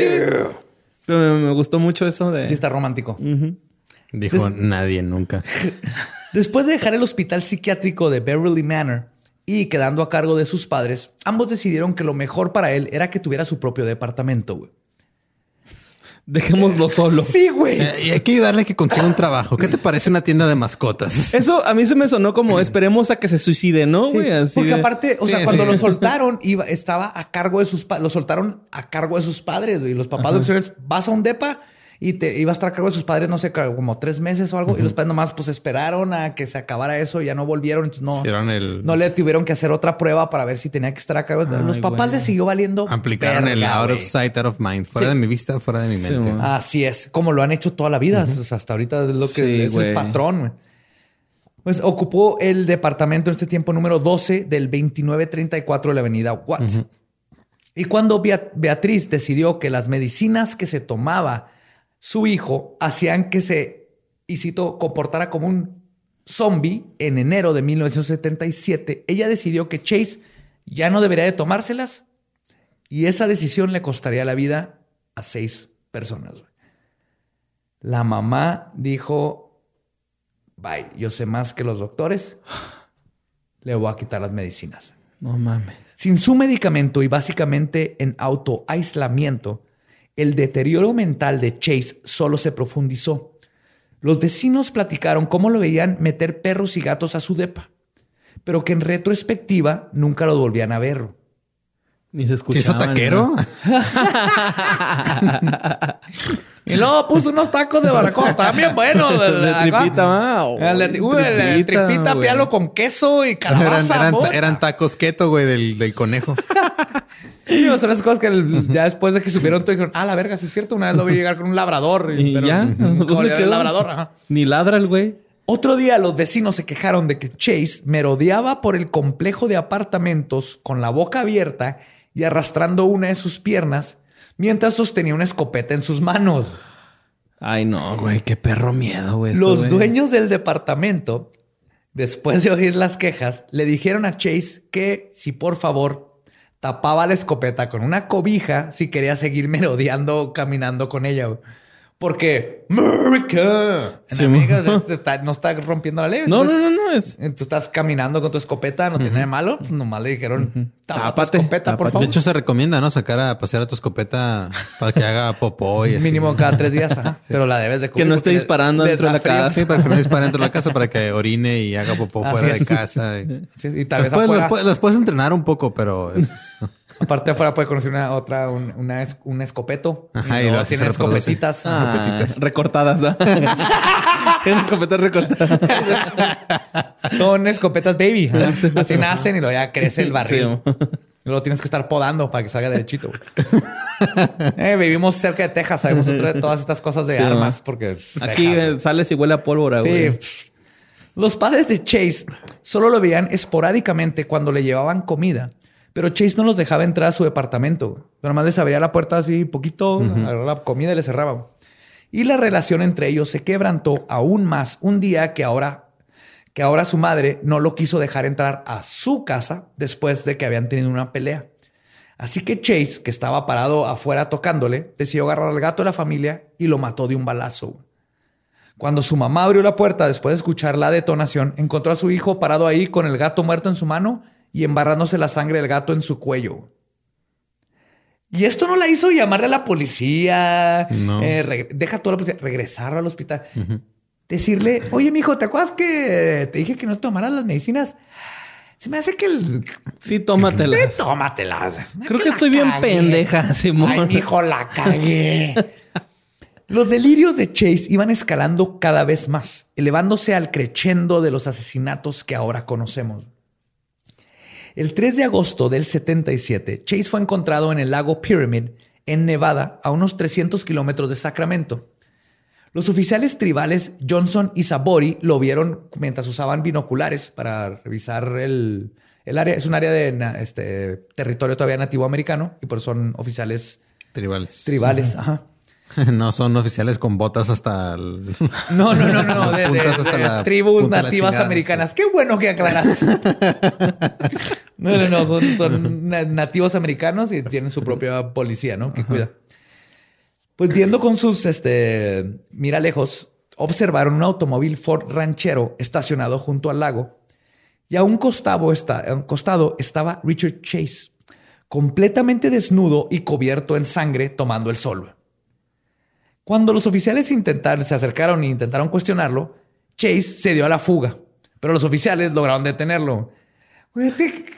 Sí, güey, corriendo un güey ensangrentado desnudo, güey. ¡No! ¡No me toques, güey! No me van a ¡No te agarrar quiero vivo. tocar, pero no corres! Es que no te quiero tocar, pues no me toques. Aventando zancadillas, güey, para que se caiga, güey. Ya, güey, no seas cochino, güey, vístete. Métete al lago, güey, límpiate la sangre. Cuando los oficiales, ah, perdón, este corrió. Y ya cuando lo agarraron, obviamente le preguntaron de dónde había salido tanta sangre y Chase le contestó, y cito, la sangre se está filtrando a través de mi piel. Den- sí, güey. Dentro del Ford Ranchero, Ranchero. Ranchero. Es que así se pronuncia. Ranchero. Es Ford Ranchero. Encontraron dos rifles manchados de sangre y una cubeta blanca que contenía más sangre y un hígado. Cuando le preguntaron sobre el hígado, dijo que era de un venado que había matado en mayo. Era agosto, güey. Fue arrestado en lo que determinaban si la sangre era humana. Los resultados del laboratorio determinaron que se trataba de sangre y un hígado de vaca. Y Richard fue liberado de nuevo. Porque legalmente el- ¿Casó? Es que no ¿Qué le estaba, o sea, No. fuera de No, no. leyes contra la moral por estar encuerado. no, no hizo nada ilegal. Nada ilegal. Más que huir de la policía y estar desnudo. Ajá. Y ya. Pero es un parque, en el parque puedes correr desnudo. Después se sabría que ese día, el parque aquí. Después se sabría que ese día había llevado un perro con él al lago y el perro nunca fue encontrado. Su necesidad de matar y consumir sangre había progresado a otro nivel.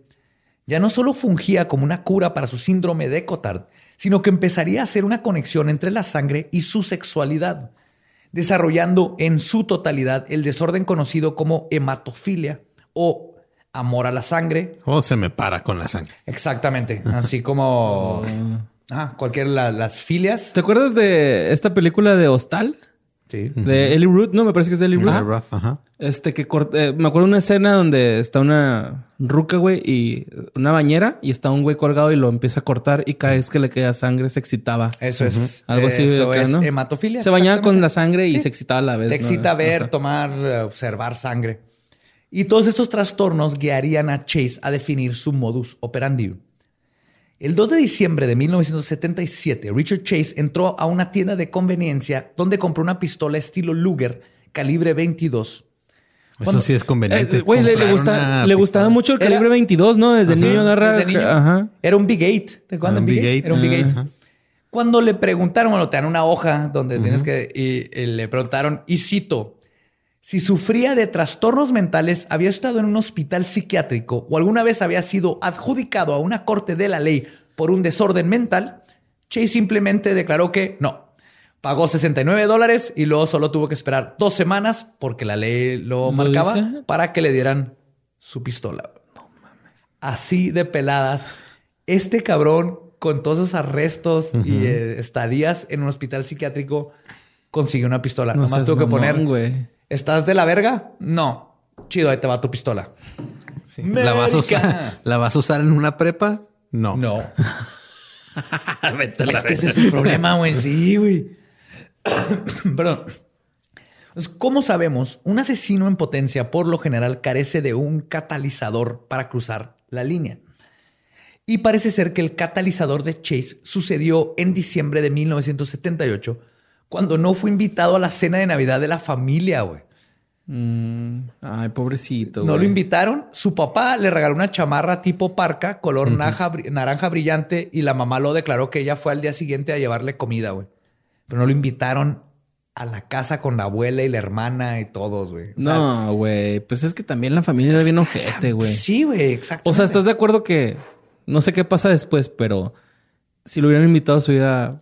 Ya quiera que acabado la historia, güey, ¿no? O sea, ¿Quién sabe? O sea, de todas maneras tenía problemas mentales, pero sí, después de que no lo invitaron es donde Ay, detonaron lo de lo más culero que él que ha hecho un asesino. güey, neta que la gente que trabaja en Navidad, güey, al Chile, pobrecitos, güey. Yo también digo, somos nosotros como culeros porque queremos en la mañana poder ir a comprar cosas. Es el 23, compra lo que necesites por los próximos dos días. Eh. Y espero que la cuarentena nos enseñe eso. Si podemos comprar cosas por una semana o dos en Navidad, que cierren todo Sí, güey. y deja a todo mundo descansar el 24, 25. güey. Sí, Vamos, sí. a, vamos a mover eso. Yo trabajaba en Navidad y está en feo, güey. Yo la también está güey. me tocó trabajar cuando uno de mis primeros trabajos fui cajero de una tienda de esas que te venden cosas al mayoreo.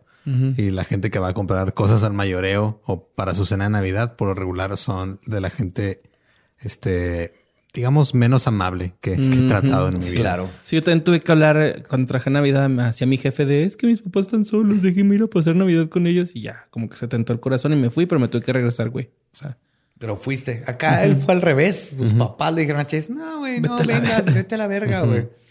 Y Chase así, pero te les traje conejo. pero traigo sangre para todos. Hago un smoothie con proteína y unas naranjas para que las toquen. El día después de Navidad, Chase compró más balas para su nueva arma y el 29 de diciembre. Kinkis, güey, kinkis, kinkis. Le, le daba naranjas a todos en su botita con cacahuates y galletas de animalitos, güey. Sí, güey, sí, güey. Eh, no se las coman, nomás las tocan, ¿eh? Sí, güey. Sí les duran más. Perdón, perdón por ese mal chiste, güey. No, estuvo bien, estuvo chido. El día después, el 29 de diciembre, Chase compró balas, este, más balas para su nueva arma. Y mientras manejaba a unas cuadras de su departamento, vio a Ambrose Griffin, de 51 años, quien estaba sacando la última bolsa del mandado de su cajuela. Sin pensarlo dos veces, Chase accionó su arma en dos ocasiones. La primera bala le dio, no dio en su objetivo, pero la segunda dio directo en el pecho de Ambrose y su esposa solo pudo ver cómo cayó al piso y murió a los pocos minutos.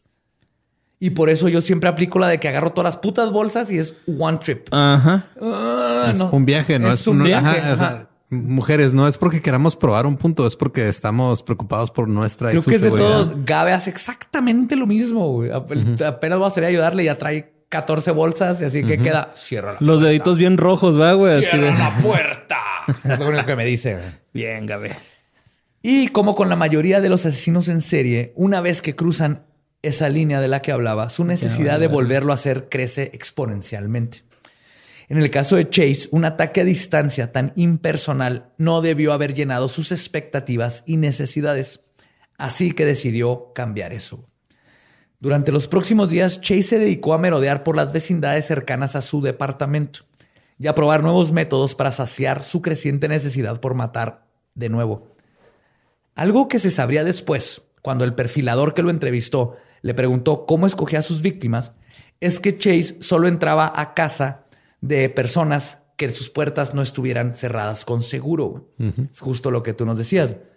Para él, si una puerta tenía seguro, era una señal de que no era bienvenido. Y si la puerta no tenía seguro, era una invitación para comentar sus fechorías. Que es irónico porque lo del vampiro, no sabemos si fue algo inconsciente o planeado, pero todos conocemos en el folclore que un vampiro no puede entrar a una casa si no lo que lo invitas. invites.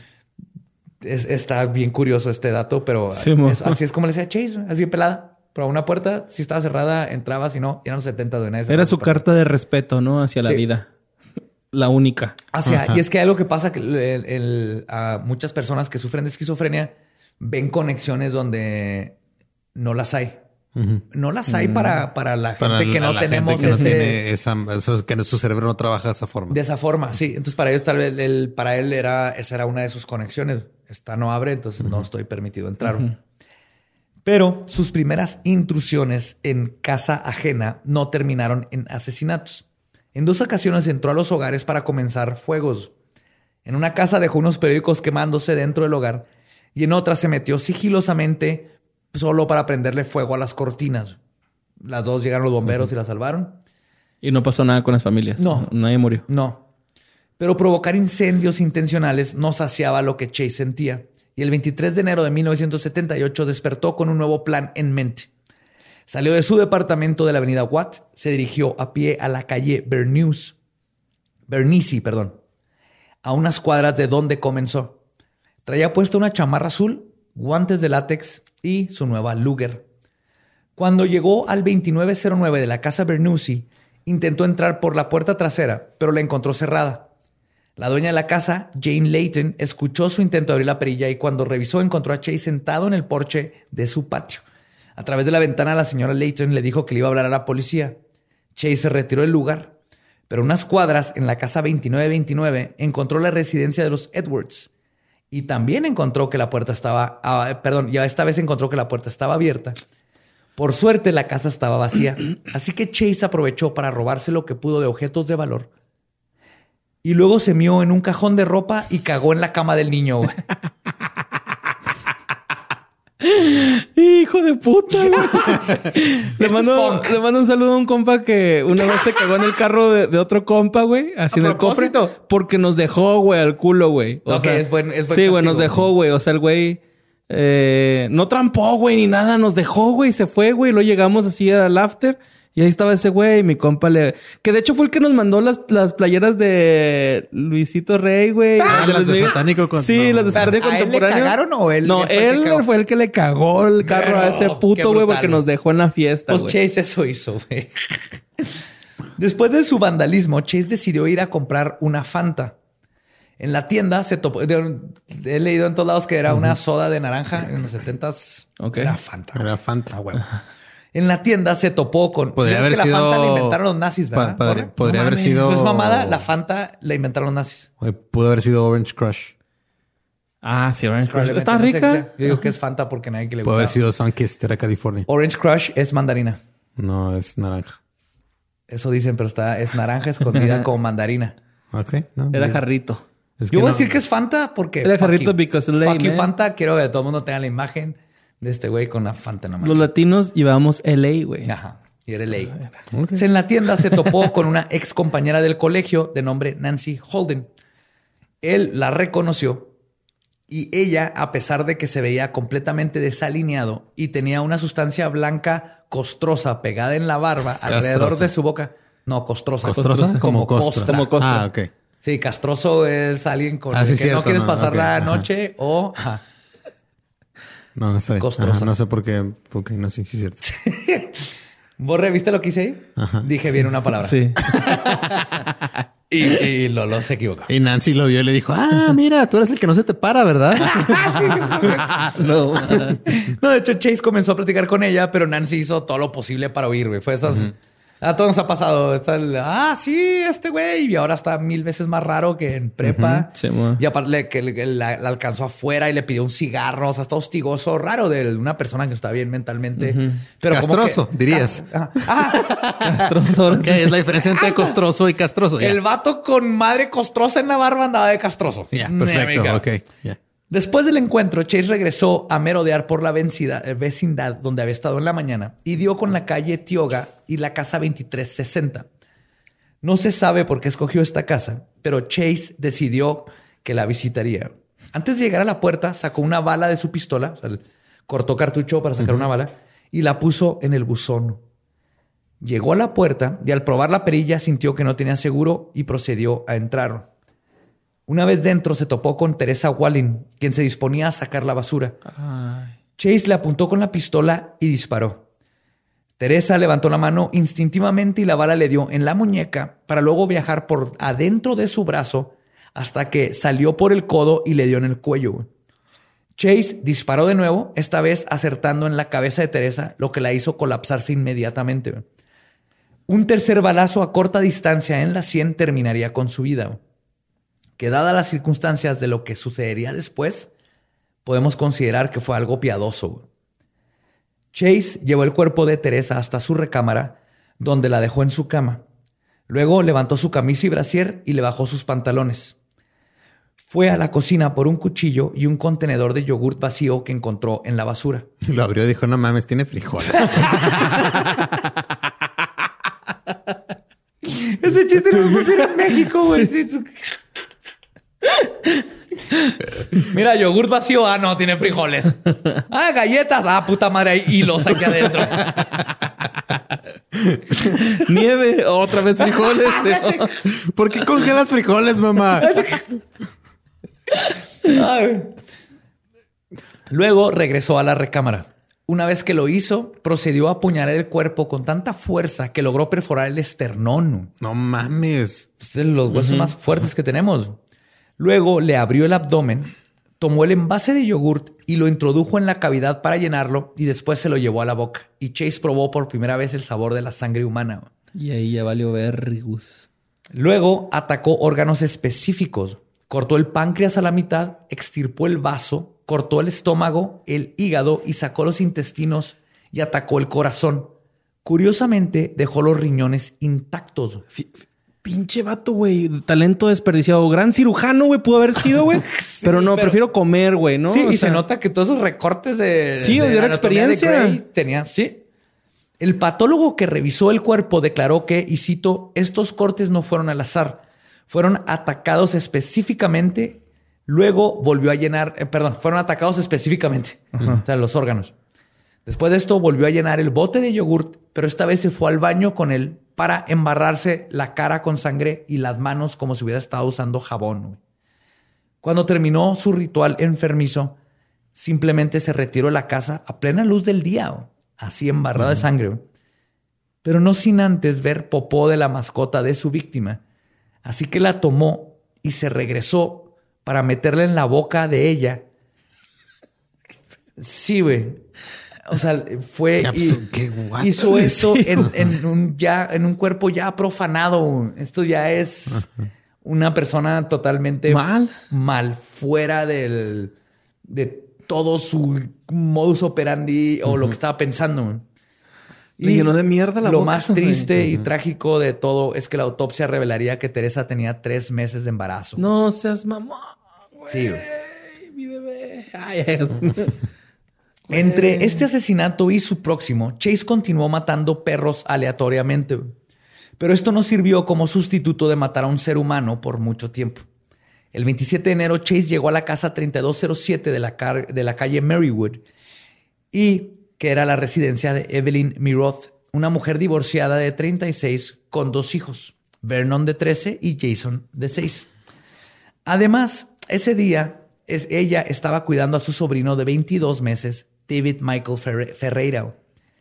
En un cruel juego del destino, sus vecinos habían invitado a Jason a ir a las montañas con ellos y sus hijos. Evelyn les dijo que sí, pero que no tenía botas de nieve para, sus hijo, para su hijo. Entonces Danny, un amigo que casualmente llegó ese día, se ofreció a ir a comprarlas por ella. Si Evelyn hubiera sido la que hubiera hecho ese viaje, quizás todo lo que sucedió después no, hubiese transcurrido. Dale, güey. Y ahí les va. ¿Cómo es la vida, va, güey? Sí, güey, no, no, hay cosas que dices. Como una ah, caja de chocolates. Nunca sabes lo que te va a tocar. No te tocó un pinche vato que quiere tomar sangre. güey. Chase, ahora portando su parca naranja güey, que le había regalado su papá, logró el ingreso a la casa por una puerta sin seguro en la parte trasera. Entró al baño donde encontró a Meredith tomándose un baño en su tina. Chase le disparó en la cabeza, matándola instantáneamente. Según los peritos, lo que pudo haber sucedido, sucedido después sería algo así, porque no hay forma de saber, nomás es por la escena del crimen. Jason escuchó el disparo y al ir a investigar se topó con Chase, quien lo mató de dos tiros. Luego Chase retiró el cuerpo de Evelyn de la tina y lo llevó a la recámara, seguramente para repetir su brutal ritual este, el que hizo anteriormente. Cuando fue a retirar el cuchillo de la cocina, porque él no, no cargaba cuchillos, eso es, eso es raro. Danny entró a la casa, había regresado con las botas. Chase le disparó en la frente entre los ojos y lo mató inmediatamente. Ah, buen tino, ¿eh? Sí, sí, fue un Es balazo. que lo que yo, yo me acuerdo que también de, de cuando estaba leyendo hace muchos años este caso, este, lo, lo que había, el- lo, que daban a entender es de que el, el güey era, o sea, más que nada, el, el- su objetivo era la sangre. Sí, no, no. su Entonces el, objetivo no era o sea, el- el ritual de matar era, era un paso que tenía que hacer. Entonces, entre más rápido lo, lo pudiera hacer, mejor. Hasta que el, con las mujeres, o sea, con sus víctimas mujer, como la primera, este Meredith, el- la forma en que la mutiló y todo, o sea, la sangre era parte de, pero ahorita vamos a ver que está creciendo algo muy oscuro dentro de él. Ok. O sea, Meredith fue su primer, el primero fue el que le disparó y luego Meredith la mata en la casa y la, la mutila. Sí, Y sí, mutila digo, al- ciertos al- órganos. o sea, pero ahorita al- vamos a ver cómo va evolucionando. Ok. La sangre es el primero, pero la- ahorita vamos a ver Ya que se después empieza. llega- empezamos a ver la parte ya. más oscura y yo creo que es lo que verdaderamente estaba dentro de este, Ajá. de este güey. Su esquizofrenia lo hacía ver patrones, lo hacía este, ser alguien no, que no pensaba en consecuencias, pero creo que todo al final de cuentas lo podemos alinear a problemas psicológicos muy básicos que ahorita vamos a ver. Le dispara en la frente y mata a Danny. En algún punto, quizás por el ruido de la pistola, Chase se percató de que había un bebé en la casa. Entró a su cuarto y también lo mató de un balazo en la cabeza. güey. No mames. Ahora Chase retorna. Digo, o sea, desperdició una bala, nomás le zafas la mollera y. Lo agarras de una papita, de una patita y lo estrellas así, ¿no? Un morcillo negro, tantillo. Espolvoreado, espolvoreado, espolvoreado ahí. Ay, no, pero no sé por qué por alguna cosa se me hace lo más dispararle un bebé. güey. Sí, está feo, güey. Es innecesario. Huevado. ¿Para qué? Pues ahora Chase retorna al cuarto a terminar su depravada actividad con el mismo modus operandi que utilizó con Teresa Walling. Está hablando de Teresa ahorita. Pues lo que hace es Chase apuñala el cuerpo, atacó los órganos específicos, de nuevo dejó los riñones intactos, pero ahora llevó su depravación a otro nivel. Y aquí es donde les digo que empezamos a notar de dónde viene verdaderamente esta ira, que ya dices, este es un asesino en serie basic, como todos los demás que siempre asocian todo con poder y sexo, no más que tenía esquizofrenia. Ok. Volteó el cuerpo y lo apuñaló en el ano y luego lo sodomizó en la herida que hizo. Cuando terminó, le cortó el cuello y luego cuidadosamente le extirpó un ojo. Y se sabe que sodomizó el cuerpo porque había mucho semen y aquí es donde vemos que ah, Ya se le su empieza a parar. problema eh, de erección, sí, Sí, con la sangre, ¿no? Se excita igual y- que muchos asesinos en serie. Entonces, Sí. este imbécil, Ya lo es un único. pedo de. Ajá, es un pedo sexual. Sí, y, y le quita su esquizofrenia Pero te nomás hacía. imaginas, güey, o sea, ¿cuántos años tenía? ¿Treinta y tantos? O sea, todo el semen que tenía acumulado desde la adolescencia, güey. De hecho, no es mamá, pero sí encontraron un chingo de semen. Por eso fue bien fácil saber que sodomizó el, el cadáver. Necrofilia. Y más que nada, pues tener. ya, sí, sí, sí, ya. Es ese chiste. Lo que que tenía que sí. Sí, creo que este no es el punto del Fuck, güey. No. punto pero alguien iba a gritar. Y si creen que esto no se puede poner peor, lo que Chase hizo después lo pone en un nivel de depravación que pocos asesinos en serie lo tienen. Asesinos en general. güey. Ajá. Llevó el cadáver del bebé al baño, donde le abrió la herida de la cabeza y comenzó a retirarle el cerebro del cráneo. Su macabro ritual fue interrumpido por la hija de la vecina, que eran los que estaban esperando a Jason para ir a llevárselo de viaje. Y fue una pregunta porque fue, la, la mamá la mandó a tocar para decidir, para ver por qué se estaban tardando. Por alguna razón, Chase decidió que ya había cometido suficientes atrocidades ese día y no abrió la puerta, güey. Porque puta madre, después de lo que hizo, Sí, no. me imagino que era bien fácil abrir la puerta y meter a una niña y matar a otra También persona. comerse güey. otro cerebro. Bueno, Lo ¿no único- se comió el cerebro del niño, ¿no? Del bebé. Se, Se los lo sacó, sacó y los tiró en la bañera. güey. Ah, ¿Nada más? Sí. ¿No les dio uso? Eh, no. Hasta donde sabemos, le habían pedazo de cerebro. Tomó las llaves. Lo que hizo es que tomó las llaves, las llaves del auto de Danny y huyó de la escena del crimen, ¿no? llevándose consigo una cubeta llena de sangre y el cuerpo del bebé. No mames. De hecho, está en cabrón. En la, ses- en la escena del crimen están las fotos. Supieron, algo estaba muy raro porque imagínate llegar como detective y ver esta escena este cuerpo descuartizado y lo hay un círculo perfecto donde obviamente alguien puso una cubeta, la llenó de sangre, entonces está toda la sangre de alrededor, como cuando hagas una taza de café. Imagínate como detective y policía ver eso y dices, ¿qué chingados pasó aquí? O sea, aparte de lo que le hicieron al cuerpo, ¿Por qué chingados porque al parecer esto? el vato se llegó sangre, güey. Y al baby. El- sí, y el baby.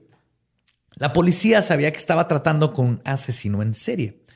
Pero la falta de un tipo de víctima y el modus operandi de Chase de escoger hogares al azar hicieron que las autoridades no pudieran concretar un plan para detenerlo. Así que el teniente Biondi decidió poner en práctica una técnica que había aprendido en un curso del FBI, FBI perdón, unos años atrás, el perfil criminal. Sí, ya para en esta estos época tiempos era- estaba empezando, era lo están nuevo. enseñando. Ajá, era lo sí, nuevo. ya vieron Mindhunter, ahí es donde Ahí empezó. empieza el pedo. Gracias era la a- novedad. al Douglas, güey. sí. Que está en pausa Mindhunter, no mames. Hasta pasa por coronavirus y otras cosas. No, y desde Pero antes, desde este. Desde Fincher antes, ¿no? descansó, te, te crea un break, Fincher, el director. Sí, director de Zodiac, si no han visto Zodiac, yes. Entonces dijo, güey, no mames, tomé este curso, no les queda de otra, voy a hacer un perfil criminal. Biondi perfiló al asesino de la siguiente manera. Dijo que era como era un tipo, un asesino de tipo desorganizado, de raza caucásica. También infirió que a pesar de que el asesino usaba guantes, la brutalidad y evidencia dejada en la escena del crimen apuntaban a que muy probablemente el criminal estaba desconectado de la realidad, lo que significaba que era posible que sufriera de esquizofrenia y que también era probable que haya pasado tiempo en una institución psiquiátrica. De hecho, el perfil que hizo este eh, Biondi todavía se sigue usando como el ejemplo perfecto de, güey, si lo usas bien, Ahí eh, puedes mira, llegar güey. a dar con. Sí, le, le- le dio a todo. Muy cabrón este Biondi, güey. Y está bien chingón porque gracias a esto lo agarraron. Sí, no fue porque no había forma. Es que ah, con Bundy dices, la las mujeres de pelo café, las mujeres empezaron a cortar el pelo cuando estaba Bundy. Pero sabes más o menos qué víctima y cuidas, este, si son prostitutas, vas y buscas lugares de prostitutas, ¿no? Si, si atacan niños, cuidas. Aquí no sabían porque Chase era lazarro. Entonces, después de dar todo este perfil, la policía comenzó a buscar en sus récords sobre reportes de hombres con estas características y entrevistaron a personas. Varias de las cuales recordaron al extraño hombre de la parca naranja que merodeaba por los alrededores. Hubieron muchos incidentes donde el güey iba y pedía revistas o periódicos. O sea, Sí, para su nido de hámster. estas dos casas donde... Güey, de, de hecho, desde cuando fue a tocar la puerta y que la vecina lo vio en el porche sentado y que le dijo, ¿lo la chota? y ese no más una. o sea, ya era de perdida tener un perfil de cómo es, ¿no? O sea, Fue una, ella de seguro cuando ya le dijeron, le dio la descripción. Aquí el punto es de que eh, Chase estuvo mucho tiempo, pero encontró muchas puertas cerradas, nomás no era el día. Pero anduvo merodeando muchísimo tiempo libre, haciendo lo que quería. pues no trabajaba, ¿verdad? No sé nada. no, no, no tenía asistencia del gobierno, más el papá a veces le da su lanita. güey. Qué chingón ser gringo, ah, güey. No, es que tu dinero ajá, de... el- el- esas ayudas lo, lo ayudaron a perseguir sus sueños.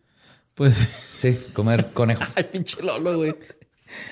Con la descripción de los testigos se logró hacer un retrato hablado y un día Nancy Holden, la cual de ella, la chica del supermercado. Ah, sí, ese es el que no se le para. Sí, güey, vio. Deja tú, es el que trae el pinche costroso, güey. La chingara costroso. No, a mí no se me olvida alguien que el, traiga. es el castroso con costras. Ajá, el castroso costroso. Ajá. Vio uno de estos retratos e inmediatamente reconoció a su ex compañero, Y tomador "Es de este Fanta, y puto". lo reportó a la policía. güey. Biondi rápidamente dio con todos los antecedentes penales que tenía Chase, incluyendo la vez que lo persiguieron encuadrado lleno de sangre con su Ford Ranchero y eventualmente dieron con su nueva dirección. Varios detectives se postraron en el departamento 15 de la avenida Watt. Ya se había cambiado el 12 al 15. Tocaron, pero nadie les contestó. Aún así, pueden escuchar que Chase estaba adentro. Incluso uno de los detectives, el, el departamento al lado está vacío, entró y estaba viendo por la, por la pared y sabían que ahí estaba, pero Pero el güey no salía. no, y no salía y no tenían orden de cateo porque todo esto era de eh, eh, Su posición. todo tiene sentido que esta chava me dijo, pero pues no, legalmente no podemos entrar.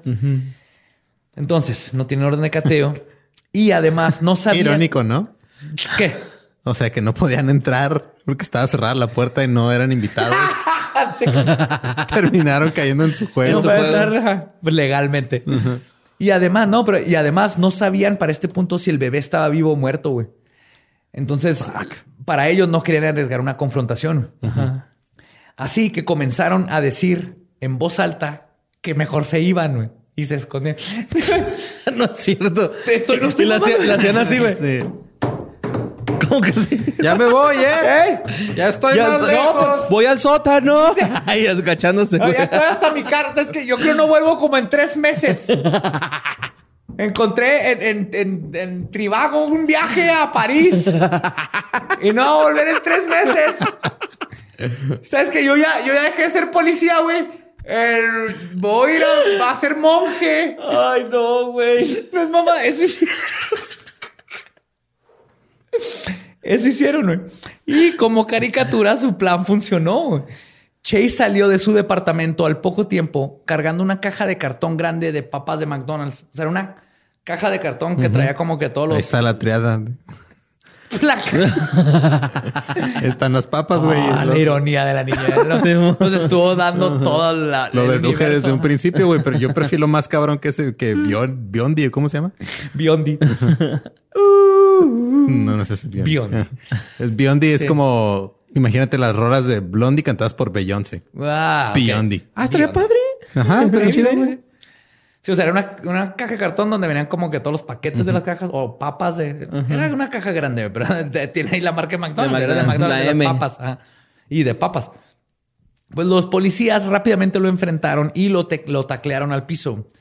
Cuando lo revisaron, encontraron la cartera de Danny Meredith junto con fotos de Jason y Evelyn en su bolsillo. Sí, o sea, aparte del, Se robó fotos. fotos de Jason y Evelyn del niño y la mamá. güey. Además, la caja que iba cargando contenía ropa ensangrentada. Con todo esto, la orden de cateo se tramitó de inmediato y los policías pudieron ingresar al departamento. Dentro de él encontraron un calendario que tenía la palabra, y cito, hoy, escrita en los días que ocurrieron los asesinatos de Wallen y Mirot. Como que se, se levantó y perro, puso today. O sea, Voy a today. matar, ¿no? Hoy O sea, mato. este güey Hoy- también calendarizaba como los whipas nomás. Y se que sin, está- Sí. sin plumones. Ajá. Había un diario que contenía dibujos obscenos, suásticas, y en una página Chase había escrito su nombre 12 veces seguidas. Y debajo de eso escribió, y cito, mi nombre es Richard Chase. Soy una computadora 01000. Me mandaron del año 10.000. Eh, ¿Eso en el sistema binario qué significa, chavos? En corto. Eh, Lolo, tú eres Lolo, verga. ¿qué ¿Qué era? 01 01000. 010. Es un número Hola. bien cortito, güey. ¿Hola? No, es un número, es este. Es como color, el color azul, ¿no? 024. Es un 8, güey. ¿Es un 8? Soy una computadora 8. Es Windows 8. 8 te cocho. Ah, no cierto. Todo pendejo. Creo, no digo, hace rato que no hago conversiones al binario, pero 0100 será 1000 en binario. Bueno, ¿Es mil? 1000 es 02, creo que sí es 8, güey. Eh, si no, te van a corregir Si no todos. es 8, mira, si no es 8 es 16, pero Sí, no pero significa decía, nada. Y que Es lo mandaron del año 10.000. Ajá. Además, encontraron que casi todo el departamento estaba cubierto de sangre. Dentro del refrigerador habían contenedores con restos humanos y de animales. Y un, y un topper con frijoles, obviamente.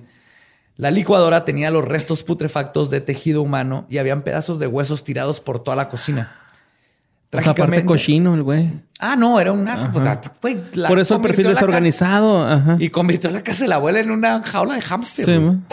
Ay, perdón. Trágicamente se asume que parte de estos restos pertenecían al bebé, güey. Ay, güey. Solamente lo- no lo encontraron vivo y no encontraron su cuerpo. güey.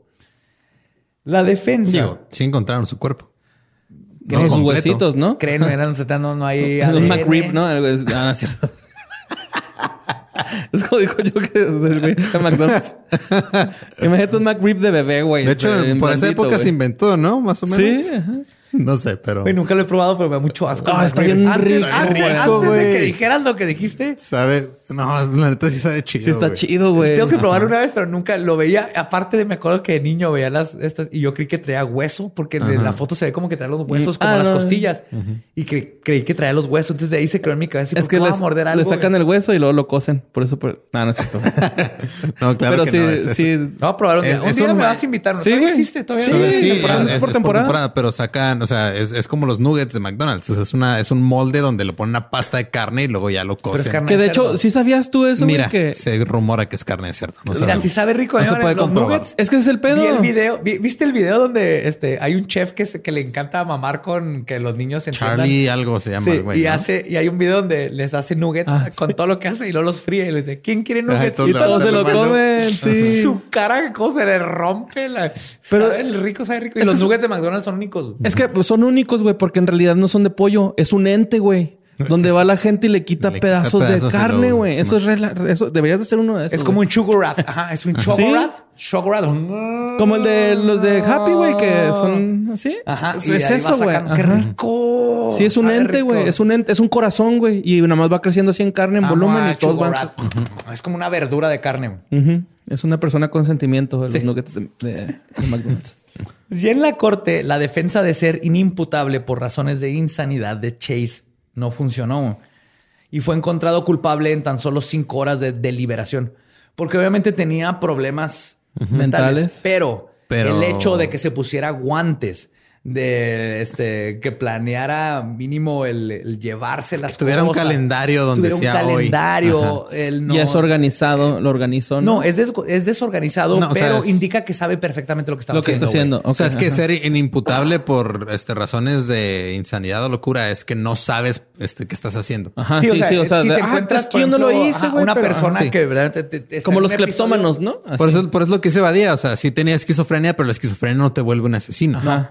Ni te, ni te, ni, ni- te hace tomar la decisión consciente de Sí, hoy voy a ir a matar a alguien. El güey ya conscientemente fue e hizo todo ese La pedo, esquizofrenia marcó sus tendencias, su modus operandi, estas cosas, pero el matar, él estaba consciente de que estaba matando y no nomás de eso, sino sabía que estaba mal y sabía que tenía que cubrir sus huellas para que no lo atraparan. güey. Y por Ahí es donde ya se define en la el corte, calendario, ajá. o mínimo en Estados Unidos lo definen como si tú sabes, en- si tú reconoces entre el bien y el mal y as- aún así decidiste el mal, entonces ya te puedo juzgar. Sí.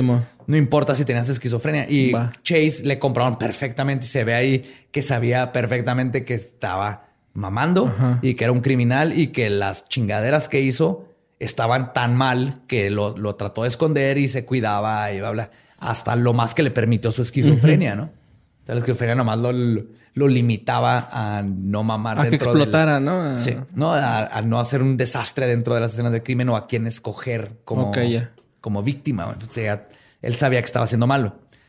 Pero después de todo esto, lo, lo, perdón, lo, lo encuentran culpable y el 8 de mayo de 1979, Richard Chase fue sentenciado a la pena de muerte dentro de la cámara de gas. Ah, lo mataron. Directamente, y en, en California estaba la, la cámara de gas.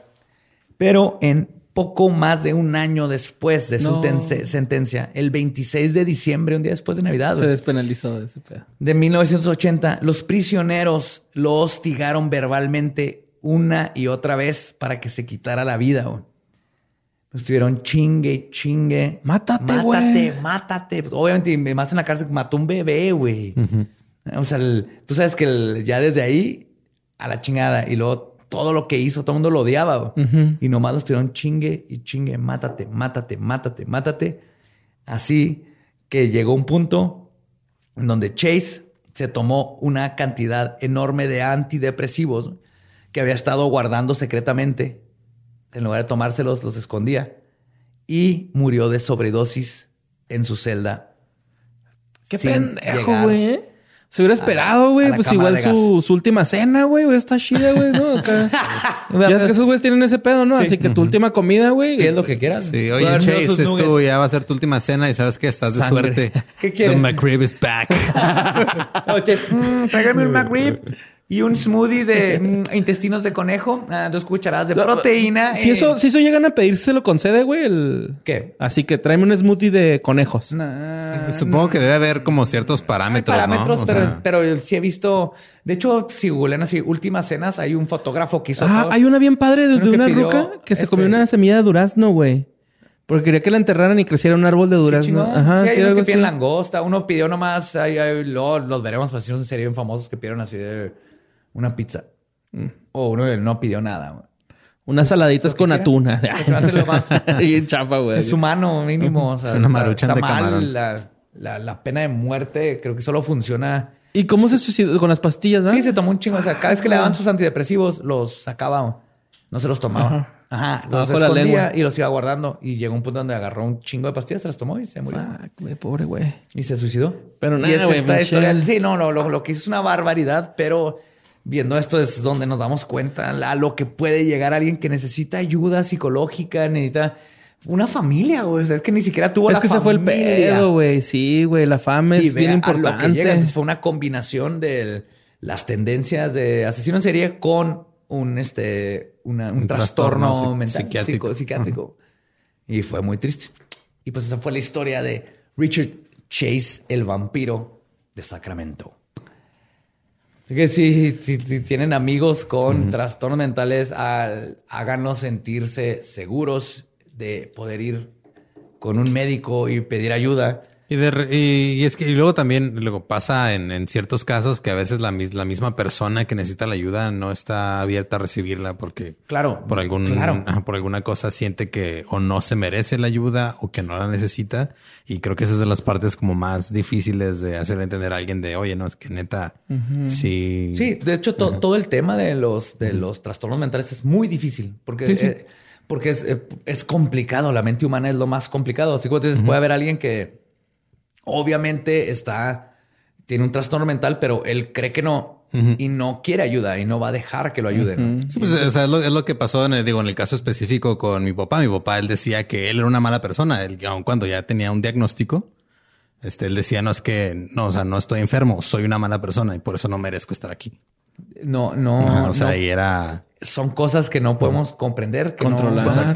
Y él por Pero eso se, re- estar- rehusaba a recibir ayuda. Claro. Está- es complicado. Entonces, creo que lo único que podemos hacer, lo- no lo único, lo principal que tenemos que hacer es estar conscientes de estos problemas, de estos trastornos, de que hay gente que necesita ayuda, hay gente que no sabe que la necesita, hay gente que sabe que la necesita, pero le da vergüenza. El punto es que estemos conscientes de esto para cuando te topes en esta con una persona Que se está- medio normalice. O que no, que se normalice que se más. super normalice, Ajá, más bien así sí. como- Ajá. O sea, fue más fácil que Chase la vez que fue al psicólogo por, por gusto. Le fue para haber que dicho se le que, parara, que se le parara, güey. Es que quiero que se me pare. se Pero su mamá no le dijo, güey, ve porque estás parado de cabeza y comiéndote conejos, culero. What the fuck?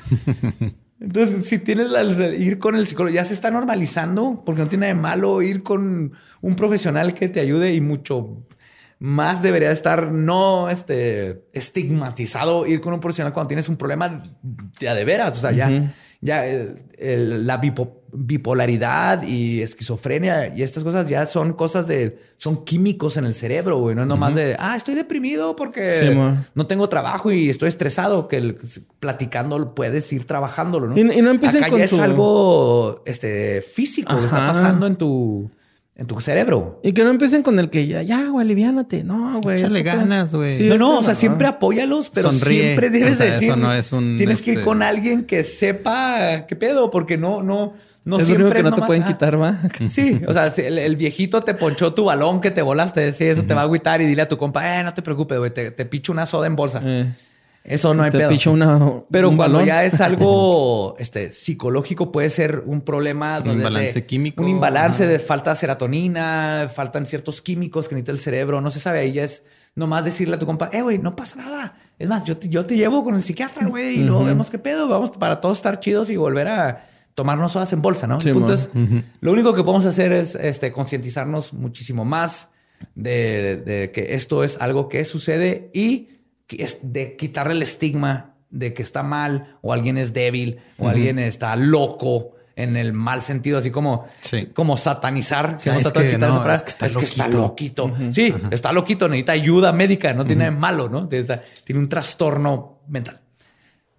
Y fuera de eso, creo que ¡ah! Ya tiraste. El agua, el agua. Ya tiraste nuestra gran hielera. tiré la hielera con todas las cervezas horribles. Con pero el- creo los que- residuos de cerveza que ve. Sí, creo que con eso podemos terminar el podcast. Así que nuestro podcast ha terminado. Podemos irnos todos a pistear si es que encuentran cerveza en su ciudad, porque en Juárez todavía no, hay. Esto fue palabra de Belzebub. Los amo, macabrosos, manténganse maravillosos y curiosos. Nos vemos el próximo miércoles. Y recuerden seguirnos en todos lados como arroba leyendas podcast. Yo soy arroba ningún Eduardo. A Mario López Capi y sigan qué fue de ellos y escuchen ese podcast. Está bien. Yo sé que no es como este, pero le echamos ganas y va a quedar bien. Está quedando bien. Échenos paciencia. Yo soy Elba Diablo. Buenas noches. Tardes, días, dos de la mañana. Mira, el tiempo es una 10 de ilusión, güey. tarde. No sé qué día es hoy. Creo que es miércoles.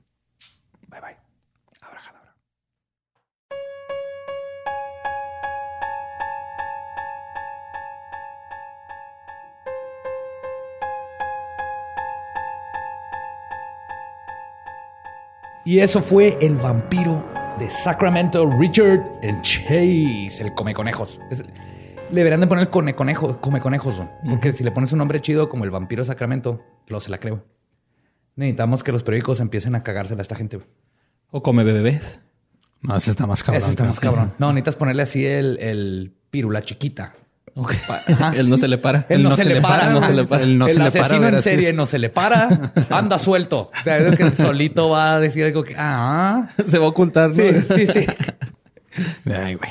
Pero, en fin, este, mucha gente desde el episodio pasado nos está pidiendo que ah, hablemos de los videos que salieron de unos ovnis, que no sé si los vieron. ¿Tú los Sí. viste, Borre? Sí. Los videos del año pasado. Los videos, sí, los vimos hace más tiempo, fue hace como dos o tres años que los vimos. De hecho, los vimos antes de que empezara Leyendas, güey. Estamos aquí Sí, este, antes en, de una, Leyendas. en una junta de late night y tú me los enseñaste, güey. Yo me acuerdo que sí los vimos. Fue más tiempo, sí, Y luego me dijiste, no mames, ve lo que sacó el ex guitarrista de Blink-182, Tom DeLonge, a la luz. Tom the Launch. Entonces, este... the closet. Hope it's not the people from above. Entonces, este, ok, para los que no saben qué pasó, eh, el Pentágono sacó a la luz tres videos que son en los que acepta que existen eh, objetos voladores no identificados o en este caso, este, Waps. WAPs, que son, ¿qué es? Unexplained Aerial Phenomena. Ajá, fenómeno Fenómenos aéreo no, no, explicado. explicado. O inexplicable. Entonces, estos videos ya estaban, este, o sea, ya, ya habían salido, pero ahora el Pentágono nada más confirmó que no saben qué es lo que está en el video. Sí. O sea, en resumen, el- salieron esos por Tom DeLonge y su Academy of Science. and- To the Stars. To the Stars. To the Angels Stars Academy. Ajá, of Arts Esa, and- sí. esa es su banda. Y ahí sacaron este video de- que con ayuda de uno de los que estuvo encargado del proyecto, el último proyecto antes de lo que lo cancelaran, que era el Aerospace, este Defense, no sé qué. Era un programa que le metieron 22 millones de dólares para, porque todo el mundo sabe que hay ovnis, incluyendo los pilotos, son los que más los ven. Entonces le metieron lana, investigaron y este vato lo saca, se lo dio a Tom DeLong, salen los videos y la naval dijo, sí, sabemos y los pilotos saben. Y lo que estamos tratando de hacer es un como sistema burocrático de cómo se deben de reportar y bla, bla, bla. Sí, porque los videos en sí, la Marina en septiembre del año pasado dijo sí son reales. Sí. Lo único que hizo el Pentágono, que todo el mundo lo agarró de que "Ah, es que nos están preparando. No, lo único que hizo el Pentágono es que los revisó y lo dijo. Sí, aquí no hay nada confidencial. En otras palabras, no es nuestra tecnología secreta. Sí son ovnis. O sea, nosotros conocemos lo mismo, sabemos, estamos del lado de la naval, que ya lo dijeron. Nomás que ellos no lo habían aceptado porque primero tenían que revisar. Así como que, ay, güey, es el pinche dron K-25 Cobra Master. Pero sí reconocieron que venían del espacio. No, no No, del no del espacio. espacio es, o sea, lo único que han reconocido es no sabemos qué es. Ah, ok. Y no Ajá. es nuestro y no es nuestra tecnología que es estamos de desarrollando en secreto. Ok, ya, ya, ya. Ajá. O sea, ellos lo único que están confirmando es de que no hay registro de qué pueda ser. Por eso dicen, no es de nosotros, no es de alguien de otro país. No vamos a decir de dónde son porque no sabemos. No. Pero Ajá, sí es. Parpadeo, entonces- parpadeo. De Arcántida, ¿no? Acá. Ay, ay, todo. Sí, es que nada más hay que ponerlo en contexto. O sea, esos videos, este, primero salieron, uh, uh, uh, eh, salió el primero del, del, del 2017 en diciembre y luego el último salió en marzo y lo sacó este, To the Stars Academy of Arts and Sciences, que es la compañía que fundó Tom DeLonge con otras personas. Entre ellos está Bigelow, el que está investigando Skinwalker. Entonces, ellos sacan los videos para marzo del 2018. En septiembre del 2018, la Marina dice, esos videos son genuinos, no están este, editados, no están alterados de ninguna forma. Son de nuestros pilotos. y es que aparte hay muchos pilotos que, o sea, ven y no reconocen, va, porque luego los tachan, o sea, como que los dan de Exacto. baja o algo así por el estilo. Sí, yo había sí. visto, ¿no? Yo el- el- una vez platiqué eso. O sea, la mayoría de los pilotos, si conoces a algún piloto o un familiar tuyo es piloto, pregúntale y te han, dado- han visto cosas. Pero ser piloto, tú tienes que estar psicológicamente muy bien. Entonces nadie se quiere arriesgar a decir, es que vi marcianos. Sí, porque te van a tachar de loco, licencia pierdes de tu trabajo y- Pero Entonces los videos, este, o sea, son videos, a lo que voy es de que son videos viejos, no quiere decir que la semana pasada llegaron ovnis y luego, luego el Pentágono dijo. A, a traernos la vacuna este, del COVID. eh, sí, Cepillín está en lo incorrecto, no nos van a curar del COVID. Este, Jaime Maussan también, este, otra vez pecó de ser Jaime Maussan, empezar a decir de esos avistamientos es porque vienen a salvarnos o porque nos están preparando la NASA para... Qué triste, ¿verdad? Porque Jaime Maussan puede haber dicho exactamente lo mismo que estamos diciendo nosotros. Sí, pero se agarra de ahí. E informar a la gente, pero ya, Jaimito, te amo, pero ya, está, ya cruzó la línea. Oye, nada, que los güeyes vienen a esparcir un veneno, ¿no? Así más peor que el COVID, güey. Algo así, güey. Acá hay enojetes. Vienen Y- a traernos el nuevo Windows, güey. Están en las naves y pasan todos los updates. Es lo que nomás llega la nave a mandar el update a Windows y luego se sale, güey. Qué perro miedo, ¿no? A mí se me dan miedo. Y el, y el programa que tú dices, este Badía, empezó en el 2017, se acabó en el 2012, porque... Al revés. No, perdón, 2007 a 2012. Ajá, no, 2017, si lo leí mal. Del 2007 al 2012 duró cinco años y la razón por la que se acabó fue porque dijeron, ¿sabes qué? Este dinero que estamos gastando mejor lo vamos a gastar en otra cosa. En discos de Blink-182. En disco. El gobierno de Estados Unidos compró 22 millones. Vi el, vi el vinil de Cesare Cat en eBay. Está bien chingón, güey. Hay que comprarlo ya. Edición especial. Está vomitado por Mark Hoppus. Y era cuando, cuando Travis Barker todavía no estaba en la banda, güey. Sonaban diferente. O sea, el de Güey, Buda, así un cassette, Buda. de- el demo de Buda, güey. Güey, ese güey se habrá arrepentido toda su vida de haberse salido para terminar la universidad. Ah. El, el baterista original. El baterista no Yo creo que sí, güey. Yo sí estaría. Scott. Pero también este, te- tenía problemas de adicción, ¿no? El güey era alcohólico mal pedo. ¿Ah, sí? Ajá. ¿neta? O sea, tú también tenían problemas con él por eso. Yo me quedo con lo que Entonces, o sea, fue parte de, o sea, como que el estilo de vida de tocar una banda, Ajá. lo, o sea, lo hacía más propenso a, a caer en cosas de alcohol. Digo, eso es lo que tal vez lo estoy confundiendo con otro baterista, pero y por parte de eso se de- decidió salirse de la banda y regresar a Sí, una vez se queja porque Travis es una Es una riata, güey. Sí, güey. Este, ¿Te y- acuerdas cuando se cayó en un avión y luego salió quemándose y luego tocó un concierto? Con quemaderos de tercer grado. Lo salvaron los tatuajes, Sí, ¿no? Me dijeron, güey. Sí. Y luego ahora tocó el, el- probablemente el mejor tributo a Nirvana que ha pasado en los Qué últimos años. pendejo eres, o sea, en llamas me lo imaginé tocando. cabrón. Pues eso pasó. Es que eso, lo que pasó es que iba, iba practicando este en, en el avión Travis y estaba practicando tan tan cabrón que el avión se salió de tiempo y se cayó. Y yo acá, neta. Pero bueno, este nos desviamos bien cabrón del pedo. Nada más es hay que poner en contexto las cosas. Sí, qué chingón que hay, están aceptando que hay evidencia de objetos que no pueden explicar. Objetos voladores no identificables. Algo que sí dicen es sí parece que, se- que vuelan de forma inteligente. Nos están diciendo que adentro viene un extraterrestre. No son intercambiables ovni e- y extraterrestre. No. Extraterrestre o entidad biológica extraterrestre. BE. Esa es una personita de otro planeta y un ovni es una nave voladora o Sí. un objeto volador. O sea, lo que voy es de que hay que, hay que poner todo en su contexto y no caer en un Jaime Maussan de sí, a huevo, yo les dije, tengo toda mi vida diciéndoles y no me hacen caso y ya vienen los ovnis y, y llevar y vamos a curar a toda la gente de Sí, no. Ah, la, la gripe aviaria. No, o sea, no. Lo que sí está padre y así todos los, los molders y exfilianos oyes hecho eso y dices que padre que mínimo ya el, el- el gobierno se está abriendo más a decir si este fenómeno existe tan cabrón que le hemos metido millones y millones para investigarlo. Oigan, y también mucha gente estuvo diciendo que a lo mejor era así como para tapar algo, ¿no? Cortina de sí, y no, pues ya viste que viene desde hace Sí, viene desde antes. Sí, fue lo que cuestionaban algunos. Era, ah, no, es que los quieren distraer por lo del coronavirus. Los quieren distraer porque les están robando líquido de, de las rodillas rodillas. a la gente en Ecatepec, pero no, güey, no, Sí. no es por eso. No, de hecho, me da risa porque siempre dicen es que nos quieren distraer. Y así, si, te das cuenta que hay como 20 mil personas vieron este video y están hablando de este video 100 mil. Y hay de, de 6 billones de personas que ni cuenta del pinche noticia de los ovnis.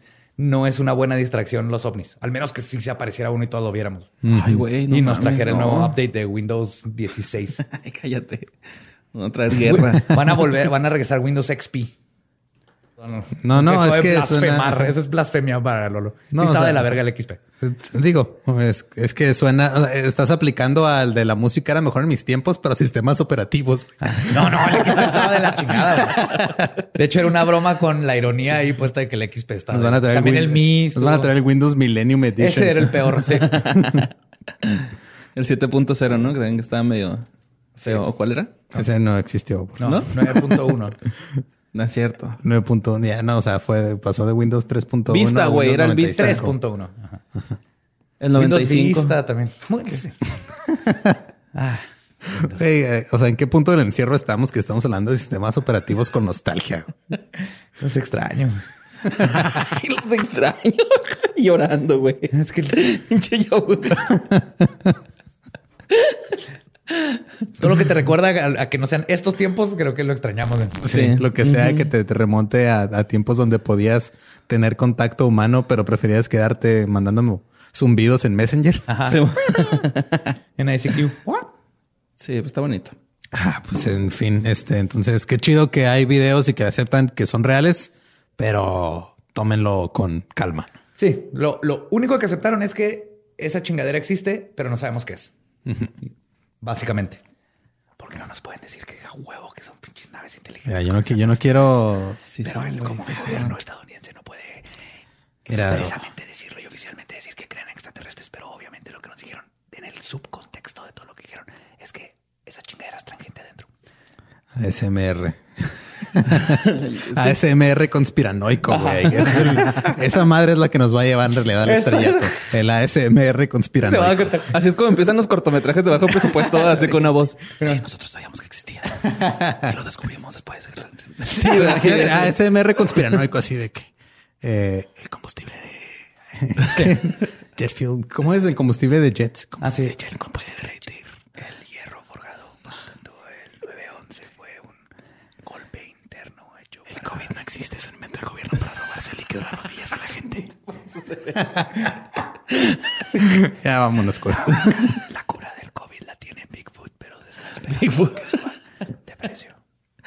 Perfecto. Va a trabajar para Pfizer, Sí, Bigfoot. y ¿no? Bigfoot cobra, cobra en, cubre- eh, cobra en líquido de rodilla. güey. Entonces, ahí está la conspiración. O sea, no se la están robando para vender, la están robando para La darle bebe. como 16 Se la bebe. litros, que es lo que pide Bigfoot. Ajá, para darnos la cura. Que la O tiene sea, ahí digo, en su, en su bolsita junto Honestamente, con su creo que, mota. creo que como está el mercado actual, el líquido de la rodilla este, vale más que el petróleo ahorita. Sí. Sí, güey. Whoopsie. ¿Quién iba a pensar que Cualquier otro el líquido sol vale más ahorita así? que la gasolina, güey. Sí. ¿no? La cerveza, güey. La líquido de rodilla y el agua. Y el agua. Esas son tus prioridades. Sí, güey. Esa líquido rodilla, agua. En ese, en ese orden, güey. Muy bien. Bueno, Creo que estamos pues bien. muchas gracias por escuchar eh, y por seguir en el encierro con nosotros. Nos queremos un chingo. Los amamos. Abrajadabra. Hey, ¿qué tal? Soy Lolo de Leyendas Legendarias y les quiero dejar un pequeño adelanto de nuestro nuevo podcast. Estás escuchando El Dolop, parte de All Things Comedy Network. Este es un podcast de historia americana en el que cada semana yo, Eduardo Espinosa, le contaré un suceso histórico americano a mi amigo José Antonio Badía, que no tiene idea de qué se va a... Ok, lo bueno es que el tema. No, lo bueno es que nada más te trabas cuando lees, ¿verdad? Sí, O sí, sí. No, no cuando voy a decir una línea que he dicho ya como cuatro o cinco veces.